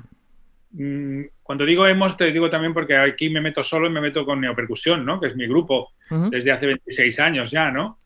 Hemos intentado tocar cosas que nunca se habían tocado en España por primera vez o sin ir más lejos, macho, esta es muy fuerte. Tocamos el año pasado, hace año y medio o dos, 18 Musicians de Steve Reich por primera vez en Madrid. Sí. ¿De verdad? Ostras, ¿no se le había ocurrido a nadie antes o qué? Nadie había pensado. Y Steve Reich vino a España en los 70 ya a tocar. Y en los 80 volvió con Bob Baker, con Glenn Vélez, todos tocando con él. Pero no se había ocurrido. Pero también estrenamos en España Exótica de Mauricio Kagel. O Mm, algunas obras de Stohausen que nunca se han tocado y tenemos... Eh, nosotros seguimos tocando obras por primera vez en España, ¿no? Y al mismo tiempo generando recursos nuevos para que la gente haga obras con nuevas posibilidades eh, tímbricas, que es lo que creo que a nosotros ahora mismo nos está definiendo. La modernidad nuestra nos define como el timbre. Siempre nos, nos definió como el timbre, pero si antes era un platillo, el timbre, el timbre de un platillo, o el timbre de un timbal grave, o el timbre, o el timbre de, un triángulo, ¿no? En los años 30, que eso es lo que cambia la música clásica, cuando los compositores deciden que ya las notas no les interesan tanto y les interesan los sonidos no convencionales, dicen, coño, ahí tenemos a estos locos, estos se hacen de todo. la tapa tormenta, el Lion Roar, el no sé cuántos. Sí, sí, el, el Vibraslap, todas esas cosas son cosas chulas. Sí, sí, son soniditos chulos. Sí, sí. Mejor, ¿no? Ahí está. Pero ahora, donde teníamos que estar, que esto yo lo he hablado con colegas eh, muy, muy, con, tíos muy serios que están trabajando en este sentido, pues ahora ya no es el sonido, el timbre de un plato, es el timbre de qué zona del plato. Pero no qué zona del plato, sino de qué plato. Claro. Cuidado, de este plato. Que tiene unos armónicos que yo quiero estos armónicos porque este me potencia en no sé cuántos, con una fundamental de no sé cuántos. Eso es lo que está pasando ahora con nuestro instrumento de percusión. Y eso, que me disculpen todos los compositores percusionistas, no lo están haciendo la mayoría. No están dedicándose a eso. Están dedicándose a hacer obras modales que no nos, va, no, que no nos aportan más que a lo mejor algún recurso técnico y nos, aportan una pobreza intelectualmente, intelectual musical muy bajita. muy bajita. en, esto sí que eh, he estado un poco reflexionando porque eh, sobre esto yo he pensado muchas veces. Y yo creo que de alguna manera tú puedes decir, por supuesto, que es eh, pobreza intelectual bajita para una persona de, con mucha carrera que ha hecho muchas cosas que sabe mucho. Pero para otras personas que no saben tanto, que tienen menos carrera, ya no se convierte en pobreza intelectual, sino se convierte en hasta donde yo llego, ¿no? Yo llego hasta aquí y, tiene que haber también música para esas personas para que a partir de ese escalón puedan pasar al siguiente. A lo que me refiero es lo que hablamos al principio, o no sé, hace un rato ya, de, de, todas estas obras para percusión y tal, o el, no sé cuál has dicho, el, el Equidistance Mallets y todo esto, eh, Equidistant Mallets, que, Claro, pero está, pero está guay, o sea, está guay para un chaval que... Porque está chulo, porque está chulo. yo cuando tenía 15 años, a mí me... Tú me podrías contar lo que quisieras de Schomberg. Me podría contar lo que quisiera y yo te diría, pues a mí no me gusta. A mí me gusta esto, que, que está mucho más guay. Y a partir de ahí tú ya puedes pegar ese pasito. Si, si tú le presentas directamente a una persona joven o pequeña o a, a un niño eh, algo a lo que aún no está preparado. No, no. Eh, me, refiero, o sea, me refiero, un momento. Em, está tan lejos, está tan realmente tan lejos de las experiencias que tiene. Yo entiendo lo que, lo, que me quieres decir.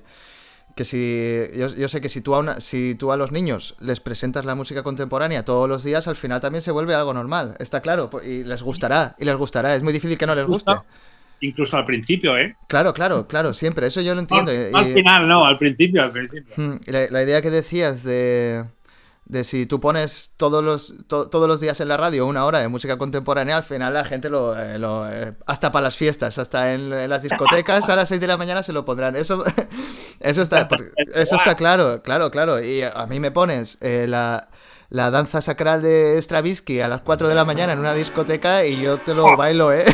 yo te lo bailo. yo te lo... Un poco de perreo sí que te, sí que te puedo presentar. Exacto. Pero lo que sí que entiendo es que.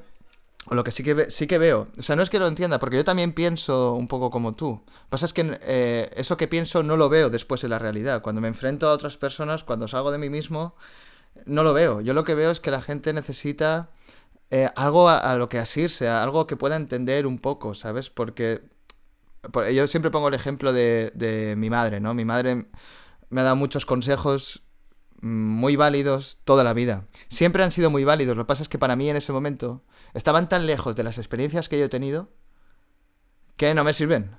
No me sirven que me digas, eh, ponte la chaqueta que va a hacer frío. Digo, si no, si no hace frío, si yo no tengo frío, ¿para qué me, vas a, ¿para qué me voy a poner la chaqueta? Y al día siguiente estás constipado o estás resfriado, pero te da igual porque tienes 18 años y el resfriado ese, con ese resfriado te vas de fiesta igual. O te pones a estudiar, da igual completamente. Da completamente igual. Pero eso es a lo que me refiero un poco, que es, eh, la, música contemporánea, siendo que es una pasada, está muy lejos de, eh, del entendimiento de mucha gente. Entonces es difícil. Es difícil, simplemente digo que es difícil, claro. Sí, sí, es que yo no estoy de acuerdo. Eh, justamente yo no estoy de acuerdo. Tú me estás comparando el temita este simplón de esta obrita de marimba que hemos hablado con música contemporánea. Tú, esto no No, no, no lo estoy comparando, no lo estoy comparando porque son cosas diferentes. Ya, pero es, decir, no me puedes poner eso cuando, o sea, no me puedes poner ese hombre, prefiero que me pongas eso porque lo entiendo mejor. Tú imagínate que tienes un hijo y que quieres educarlo y lo educas con cosas simples, ¿no? Tú te crees dónde llega.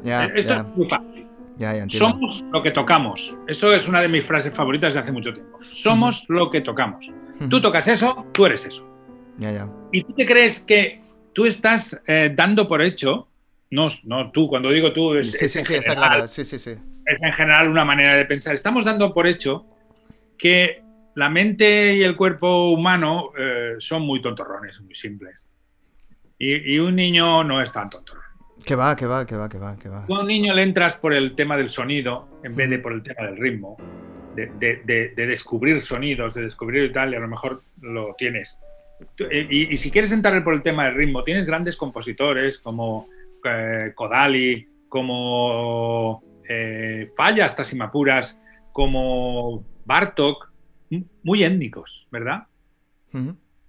más, más étnicos que todos esos que me estás.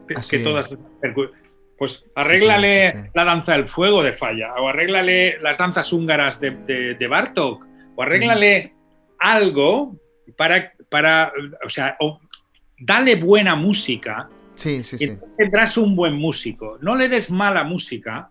Y cuando digo mala, insisto, que es desde el punto de vista técnico, ¿eh? Yo no hablo de mala o de música como, comparándolo con que me guste o que no me guste. No. Ya te digo que a mí es, eh, eh, lo que tú, hay algún tema que me lo puedo poner en una discoteca y me lo bailo también. Sí, sí. Y puede ser técnicamente hablando lo más malo que, que has hecho en toda la vida. sí, por supuesto. Pero me da igual, porque yo estoy contento y me gusta. ¿Y qué pasa? no, no, comparemos, no comparemos lo que técnicamente es, es bueno, pero, y no lo digo yo tampoco que es bueno, lo dice la historia. Sí, sí, no, está ahí, todo está claro, está claro, sí, sí. si tú de repente coges y haces una obra con dos acordes de Mozart, ostras.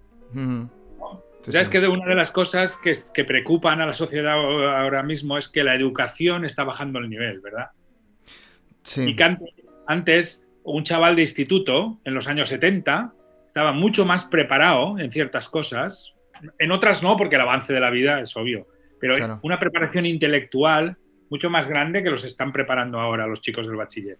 Eh, hay chistes de eso, ¿no? Antes, resuélveme la ecuación de 7 menos tal, n, 3 elevado al cubo de no sé cuántos. Y ahora, la última es 2 menos 2 igual a...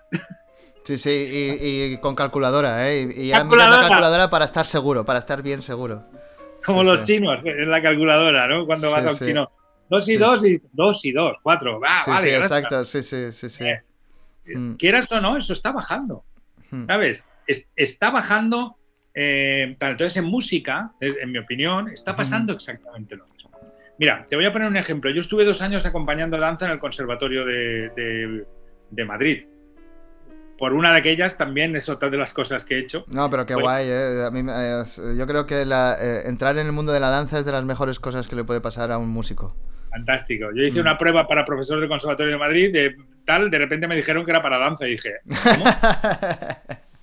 Yo fui allí preparado para tocar una obra de caja del Eclipse, para tocar un te- una cosa de vibráfono, no sé cuánto, y me dice, no, no, es que tienes que acompañar a una bailarina. Digo, ¿cómo? Ya, ya, ya, ya, qué guay. Pero ya lo había hecho, Claro, claro, claro, claro. Tocando eso, o sea, toca, eh, presentando, No, quiero decir, me lo- o presentando no, otras cosas. lo improvisé todo.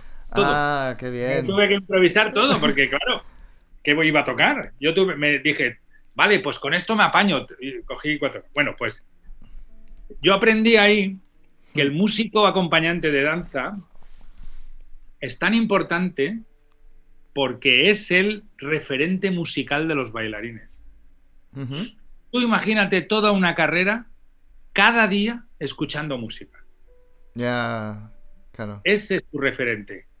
Mm. Ese es tu referente. Horas y horas escuchando, porque son grandes trabajadores, ¿eh? Los bailarines Sí, sí. son unos, unos, una gente, tío, que se matan, se matan. Sí, sí, sí, sí, sí. Yo creo que son superhombres, son superhombres y supermujeres para mí, ¿eh? Son, eh, Absolutamente. Son superhumanos. en la cabeza, esa gente tiene una devoción con su trabajo y es impresionante lo que se machacan. Mm. Sí, pues imagínate escuchando música todos los días.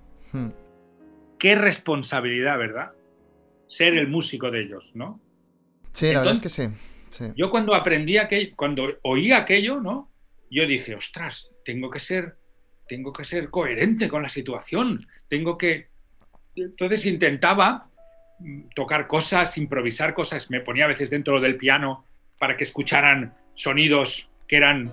de- preparaba el piano eh, como percusionista, ¿eh? Pim, pam, pam. Claro, claro. Tocaba yo- rollo John Cage. Otro día tocaba un poquito algo más clásico. Otro, otro día cogía armonía tonal. Pero, claro, yo básicamente quería improvisar, quería hacerlo todo improvisando. No quería em, coger partituritas y tal. O a veces tocaba como excusa un tema de jazz y me, me aprendía la armonía y lo tocaba y lo, medio lo, lo improvisaba, ¿no? Pero qué responsabilidad ser el referente musical. Nosotros como profesores, sobre todo los que dan clase a elemental y medio. Y no lo digo sobre todo por más importante, que también lo pienso incluso, sino por, e- por época, ¿no? Por dónde Sí. empieza la cosa, ¿no? Sí, Eh, lo- sí. Y porque hay más, simplemente hay, hay muchos más alumnos de elemental que de superior. Eso también, pero son los primeros y ahí... Y, y a mí me llegan en superior, yo solo doy clase a superior y hago alguna masterclass o llámale como quieras cuando voy a algún sitio que me ponen chavales pa- para tocar y a mí me encanta dar, darles clase, pero Claro. por eso veo todas las deficiencias, ¿no? Entonces, tú imagínate que eres el referente, les tienes que dar la música a esos chicos, la música de su futuro. ¿Cómo les das la música? Déjame hacerte la pregunta que, que sí- que es, es la única pregunta que sí que digo, "Ah, esto se lo tengo que preguntar así, sí, sí, sí, porque lo demás yo me, yo me voy apuntando cosas cuando me preparo todo esto, pero que después, aquí está, está, mira, el, el vaso de vino está encima de la libreta y, y vamos hablando y ya está. Pero ¿cómo sería eh, Juan Holandia? Quiero decir, ¿cómo sería para ti el... Si tú tuvieras la oportunidad, hubiera un golpe de estado y tú y te dicen, mira Juanjo, eh, nosotros creemos que tú tienes que ser aquí el, el ministro de música, vamos a hacer el ministro de percusión. Los de- Sí. la de- lo demás da igual. Pero tú puedes elegir ahora cómo va a ser la educación completa. No, no para siempre, ¿eh? pero más o menos, al menos, aunque fuera unos años. ¿Cómo sería para ti la educación ideal desde el año cero, eh, cuando uno entra al elemental con 4 o 5 años, no lo sé, hasta que uno acaba la carrera o un máster o más o menos? Pero bueno, al menos todo eso. ¿Cómo, cómo sería...? Sí, ¿tú ¿cómo lo organizarías? Porque me Yo- parece muy complicado. Es una pregunta muy grande, ¿eh? Ya, lo siento. No, no. Yo. Podemos hablar las próximas tres horas, podemos hablar de esto. Da igual, da igual, al final da igual. Las preguntas grandes responderlas con muy cortas, ¿no? Sí.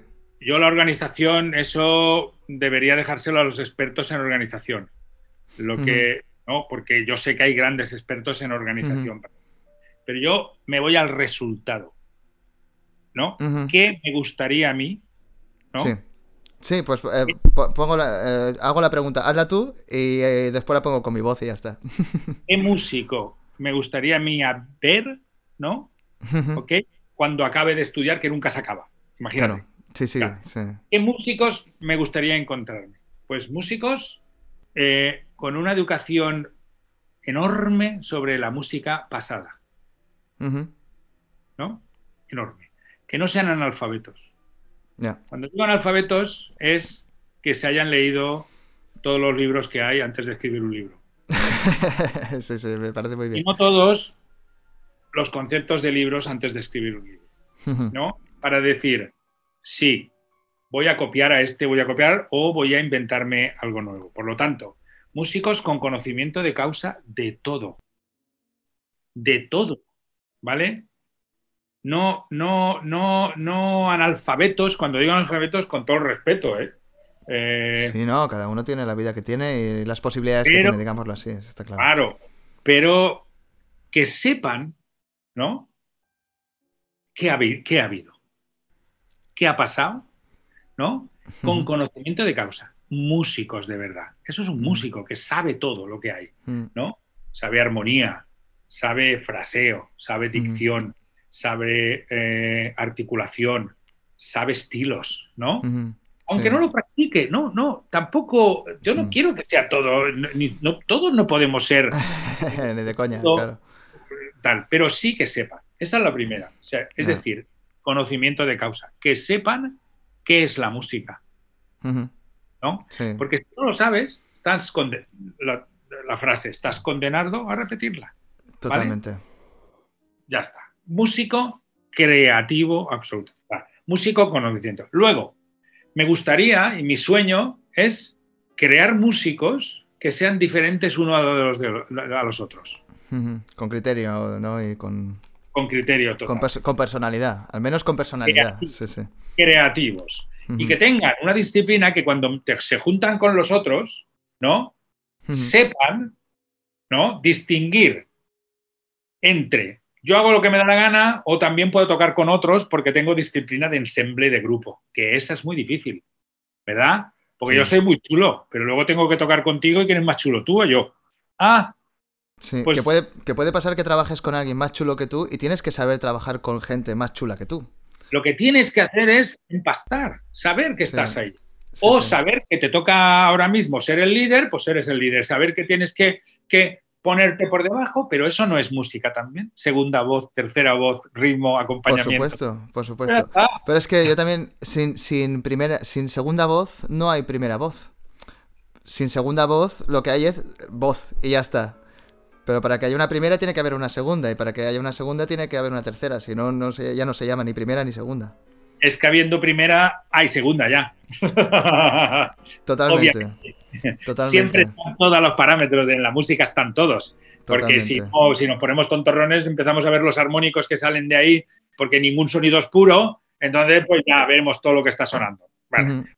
tenemos un músico con conocimiento de causa, que conozca lo que hay. Un músico creativo. ¿Ok? ¿Cómo hacemos músicos creativos? ¿Tocando todos el Yellow After the Rain? no, no, no, claro, no. ¿Tocando todos las mismas obritas, malditas obras, todas igualitas? Ya, ya, no. ¿Eh? Fíjate lo que es para mí el paradigma del no creativo.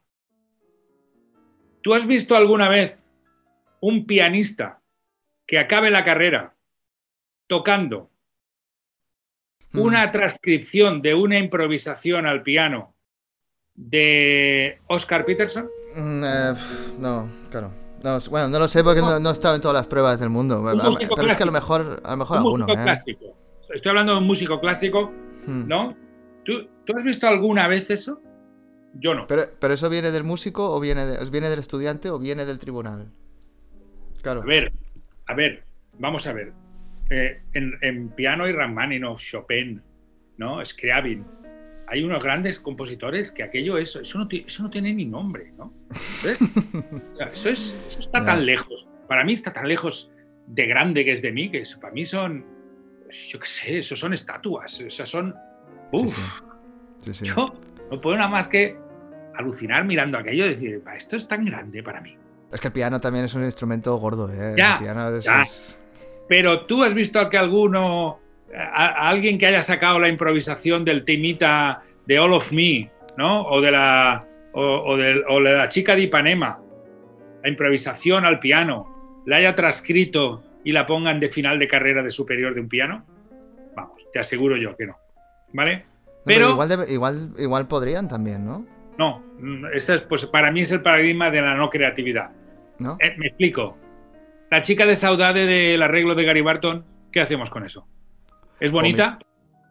bueno, sí, lo, vomitamos. Lo, aprendemos. Estamos dos meses jodidos por lo difícil que es y después lo vomitamos sin saber lo que ha pasado ahí. Eso es. y eso es el final de carrera de muchos chicos. Sí, sí, eso es el cuando vas a un buffet eh, chino, estás tres horas comiendo y después por la noche antes de cenar vomitas. ¿Viste bien como músico de jazz utilizar una improvisación de otro eh, para ponerla como propia? No, para aprender, ¿verdad? Para aprender armónicamente lo que puede haber pasado, ¿no? Ahí. pero, tú eres un músico clásico, si has estudiado en un conservatorio o eres un músico de jazz. ¿Qué, cojones es esto? A ver, ¿dónde estamos? Claro, eso es, a eso es a lo que me refiero. pero em, el problema no es hacer eso. El problema es que no has hecho lo otro. Ya terminas tocando una de Michael Barrett, una de Keiko Abe, una de Gary Barton y, una de y una de enero. 3 de marzo, 4 de abril. Eso es como terminas tú los estudios de percusión cuando un maldito pianista increíble acaba de tocar Rachmaninoff, acaba de tocarte Ligeti, acaba de mm. tocarte Boulez, ¿sabes? Acaba de tocarte Chopin, ha tocado Beethoven, ha tocado Mozart, y tú sales tocando una improvisación de Gary Barton que, mm. vamos, que, eso es maravilloso, ¿eh? Oye, yo, vamos, yo, si a mí me gusta. Claro, claro, que está muy guay, está muy guay. me emociona, sí, sí es que no tiene nada que ver, pero tú, como músico, ¿qué clase de músico creativo crees tú que serás? La pregunta te la hago yo a ti. ¿Tú eres un músico creativo tocando eso? Claro, yo, yo por ejemplo, si, si, tú me preguntas eso, yo te diría que sí, aunque yo, por ejemplo, en, eh, en cuarto, yo toqué eh, Chega de Saudade porque me interesaba el jazz y, quería... que, bueno, pues eso, eh, Gary Barton lo tienes como un... exacto, lo tienes como un ídolo y no sabes ni por qué. No sabes ni por qué. Y la tocas porque ves que es súper difícil y ya está. Y ya está, realmente como la dificultad por la dificultad, el virtuosismo por el virtuosismo, y la tocas y ya está. ¿Y no sería más fácil haber analizado la partitura, ver qué armonías, qué, pues, qué voicing hace, qué, qué, qué escalitas utiliza en cada momento? Vale, analizarlo bien, decir, y ahora, según Gary Barton, voy a hacer yo mi tocata. Claro, eso es, eh, a la pregunta de si yo soy creativo, te digo que sí, porque yo en, los solos, el tema sí que lo toqué, pero los solos sí que fueron míos. A la, a la, manera de Gary Barton, digamos. Yo me estudié el solo transcrito, me lo estudié hasta que más o menos podía hacer algo que se pareciera, que no sé, que viéndolo ahora, que el otro día, bueno, el otro día, eh, yo cuando digo el otro día es de hace 10 años ahora, eh, lo, vi... yo. Exacto. Entonces, 1830. sí, eh, pero bueno, vi, vi por casualidad el vídeo. Buah, ha cambiado la cosa. Menos mal, ¿no? Menos mal, menos mal. Imagínate si, si, dijera, si dijera Qué bien. claro, que bueno, eso ahí estaría muy jodido, porque hace 10 años de eso, lo menos. Sí, sí. Pero. Eso no pasa todos. Claro, claro. y decimos, vaya vergüenza. Claro, claro. Pero bueno, sin, ese, sin ese Dani no habría el Dani de ahora, entonces eh, tuvo que haberlo. Pero yo tengo muy poquitos, sí. Claro, claro, claro. Pero Una vez estuve en un concurso eh, de tribunal, a mí no me gusta mucho, no sé, es difícil, ¿no? me gusta, pero. Es, difícil, es difícil. ya. me da miedo y a veces vergüenza. Ya, es difícil. Pero, pero estuve en un concurso y había una chavala que tocó eso, ¿no? No, un chaval, un virtuoso búlgaro. Virtuoso por cómo tocaba, y se le notaba que era un chico que tocaba. Pero yo empecé a marcar Claro, claro, sí, sí. Y no había manera. Es como, tío. lo único que había que entender, no lo has entendido. sí, sí. Lo único que tenías que marcarme, que, que era lo único que yo quería para bailar. Sí, o sea, si tú me tocas al- algún temita para bailar, pues yo me la tengo que bailar. Exacto. Pues no podía bailar. Entonces, eh, claro, a la hora de la verdad, y dije, mira, además había, me acuerdo perfectamente que había un músico de jazz ahí. Frank Tortillé, ¿lo conoces? Sí, sí, sí. Un majo, Frank es un majo, eh, francés. Y, y- y entonces yo miré a Frank y dije, ¿Qué? y me dije, no, no puedo soportarlo. O sea, ¿por qué? Ya. Tío, me estás intentando decir que eres un virtuoso, que tocas y me estás tocando un tema que encima no es tuyo, que te lo estás copiando, que estás intentando tocar lo tal, que lo tocas, pero te vas de tempo. ¿Pero qué me estás contando? No Sí, me sí. estás marcando ni la clave, que es lo único importante en una bosa. Tío, Hmm. yo qué sé, ponte, ponte un tic, tic, tic en, en- en la oreja, por no decirte en otro lado, Sí. para que te marque bien el, para que te marque bien el pulso, para que Sí. aprendas que estás tocando una bosa. Entonces, para mí eso de verdad Ujú. a mí no me gusta. Yo Ya, claro. Ujú. entiendo que a otro y no es que no me guste el tema, insisto. No, Sí, es, no es que no me lo pase bien escuchándolo y que me emocione cuando alguien lo toca. Yo tenía un alumno que se lo cantaba. Al mismo tiempo que tocaba, tenía una voz preciosa, el tipo. Y yo decía, ¡ole! ¿Sabes? Sí, sí, sí. Bueno, no sé si estás hablando de. eh, eh, si es un alumno ¿es en Mallorca. Sí, Guille, Sí, sí, sí, sí, sí. El, el gran Guille, genial. Genial. gran Guille. ¿no? Genial. Pero es que conforme lo has, tocaba- conforme lo has dicho, digo, tiene que ser él. Además, súper agudita. ¡uh! Sí, sí, sí, sí, sí, sí. Él es, él es un artistazo, es de esas personas que dices artista. artistazo, Claro, ¿eh? punto. pues por ahí voy yo. Sí. ¿Vale? Y él en su examen final tocó Safa, tocó otras cosas. Eh, vale, muy bien, claro que sí, hay que tocar, o sea, pero en el fondo es un músico creativo. Y eso es lo que, para mí, desde mi punto de vista, este es el que va a trascender. Este es el que va a, a- a pasar eh, el, el- el corte de, y esto que me perdonen, pero es así, el corte del primer concierto en el Centro Cultural de tu pueblo Sí. ese corte, eso lo tenemos que hacer todos, ¿no? El primer concierto en el Centro Cultural de tu pueblo. Totalmente. Pero la putada es cuando 10 años más tarde haces el segundo concierto en el, conci- en el, en el Centro Cultural de, de tu pueblo y no has hecho otros más. Ya.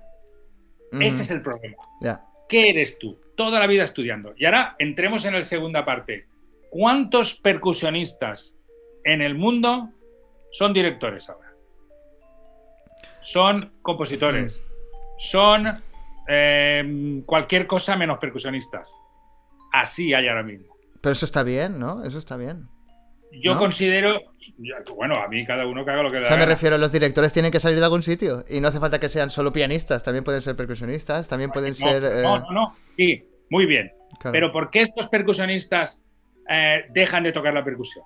En mi opinión, por falta de ilusión, por Mm. falta de, de- de- de- no sé cómo decir, de ilusión en, en las cosas que trabajan, ¿no? Son, la mayoría de todos, yo conozco a todos, son excelentes músicos, no.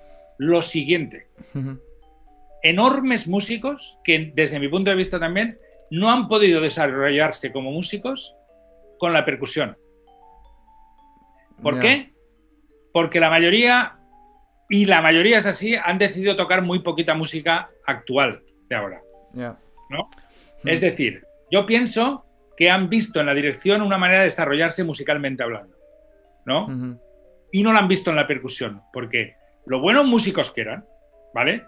Ujú. Eso es- a ver, flautistas hay que se dedican a dirección, ah, pero yo conozco uno o dos, ¿vale? Pero, y en España uno, Mm. ¿no? Pero tantos percusionistas es porque en la percusión, esto es una teoría de esas tontorronas mías, Sí, sí. no, ha- no han descubierto el placer de ser músicos del todo. Entonces han dicho, pues como yo soy un gran artista, de alguna manera lo tendré que, que proyectar, lo que Claro, soy. claro, sí, sí. Pero entonces está bien. Claro, ahí es. Esa, no, esa gente Pero no tiene que pena- estar. Porque nos hemos perdido grandes percusionistas. Pero hemos ganado buenos, eh, mejores directores, digámoslo así. Percusionistas. Porque tampoco estaba demostrado que fueran que sean grandes. Ya, ya, yo lo entiendo, yo lo entiendo. Pero claro, yo, yo lo que pienso eh, muchas veces con todo esto, yo también he pensado eso, ¿eh? Y lo, lo- lo que has dicho antes del talento, que el talento hay que utilizarlo, lo he pensado muchos años. eh, y después hubo un punto en el que empecé a darme cuenta que porque tú tengas un talento, que alguien te obligue a dedicarte a eso por tener ese talento es injusto para ti, de alguna manera.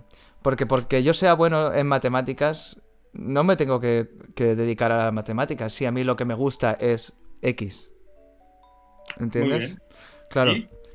Pero a lo mejor eh, en el X no, no, alcanza la excelencia. Da igual. Y eres un, claro. y eres un frustrado. Eso es como el que quiere dedicarse a tocar en una orquesta y el redoble piano le tiembla la mano. ¿Qué hacemos? Claro, claro, pero. Sí, sí, pero eh, imagínate, yo, en, eh, pongamos un, un, caso hipotético en el que yo soy un percusionista mediocre, por ponerlo así, o, o, medio, no quiero decir mediocre porque mediocre es un poco negativo, pero medio. Y eh, aunque tengo mucho talento para la percusión, y decido dedicarme a la panadería. Y como panadero soy el, el peor. Se me da todo mal, se me da todo mal, no sé hacer nada como panadero que a mí otra persona me venga a decir, bueno, que, pero es que ahora eres un panadero malo. Y digo, vale, vale, sí, pero al menos, al menos estoy, estoy, haciendo algo que me gusta, en lugar de estar intentando hacer algo que no me gusta solo porque tenía talento para ello. Y tú me podrás decir lo que quieras. No, digo tú también, digo eh, en general, ¿no? Sí, eh, sí. Eh, Oye, a mí, claro. a mí me da igual.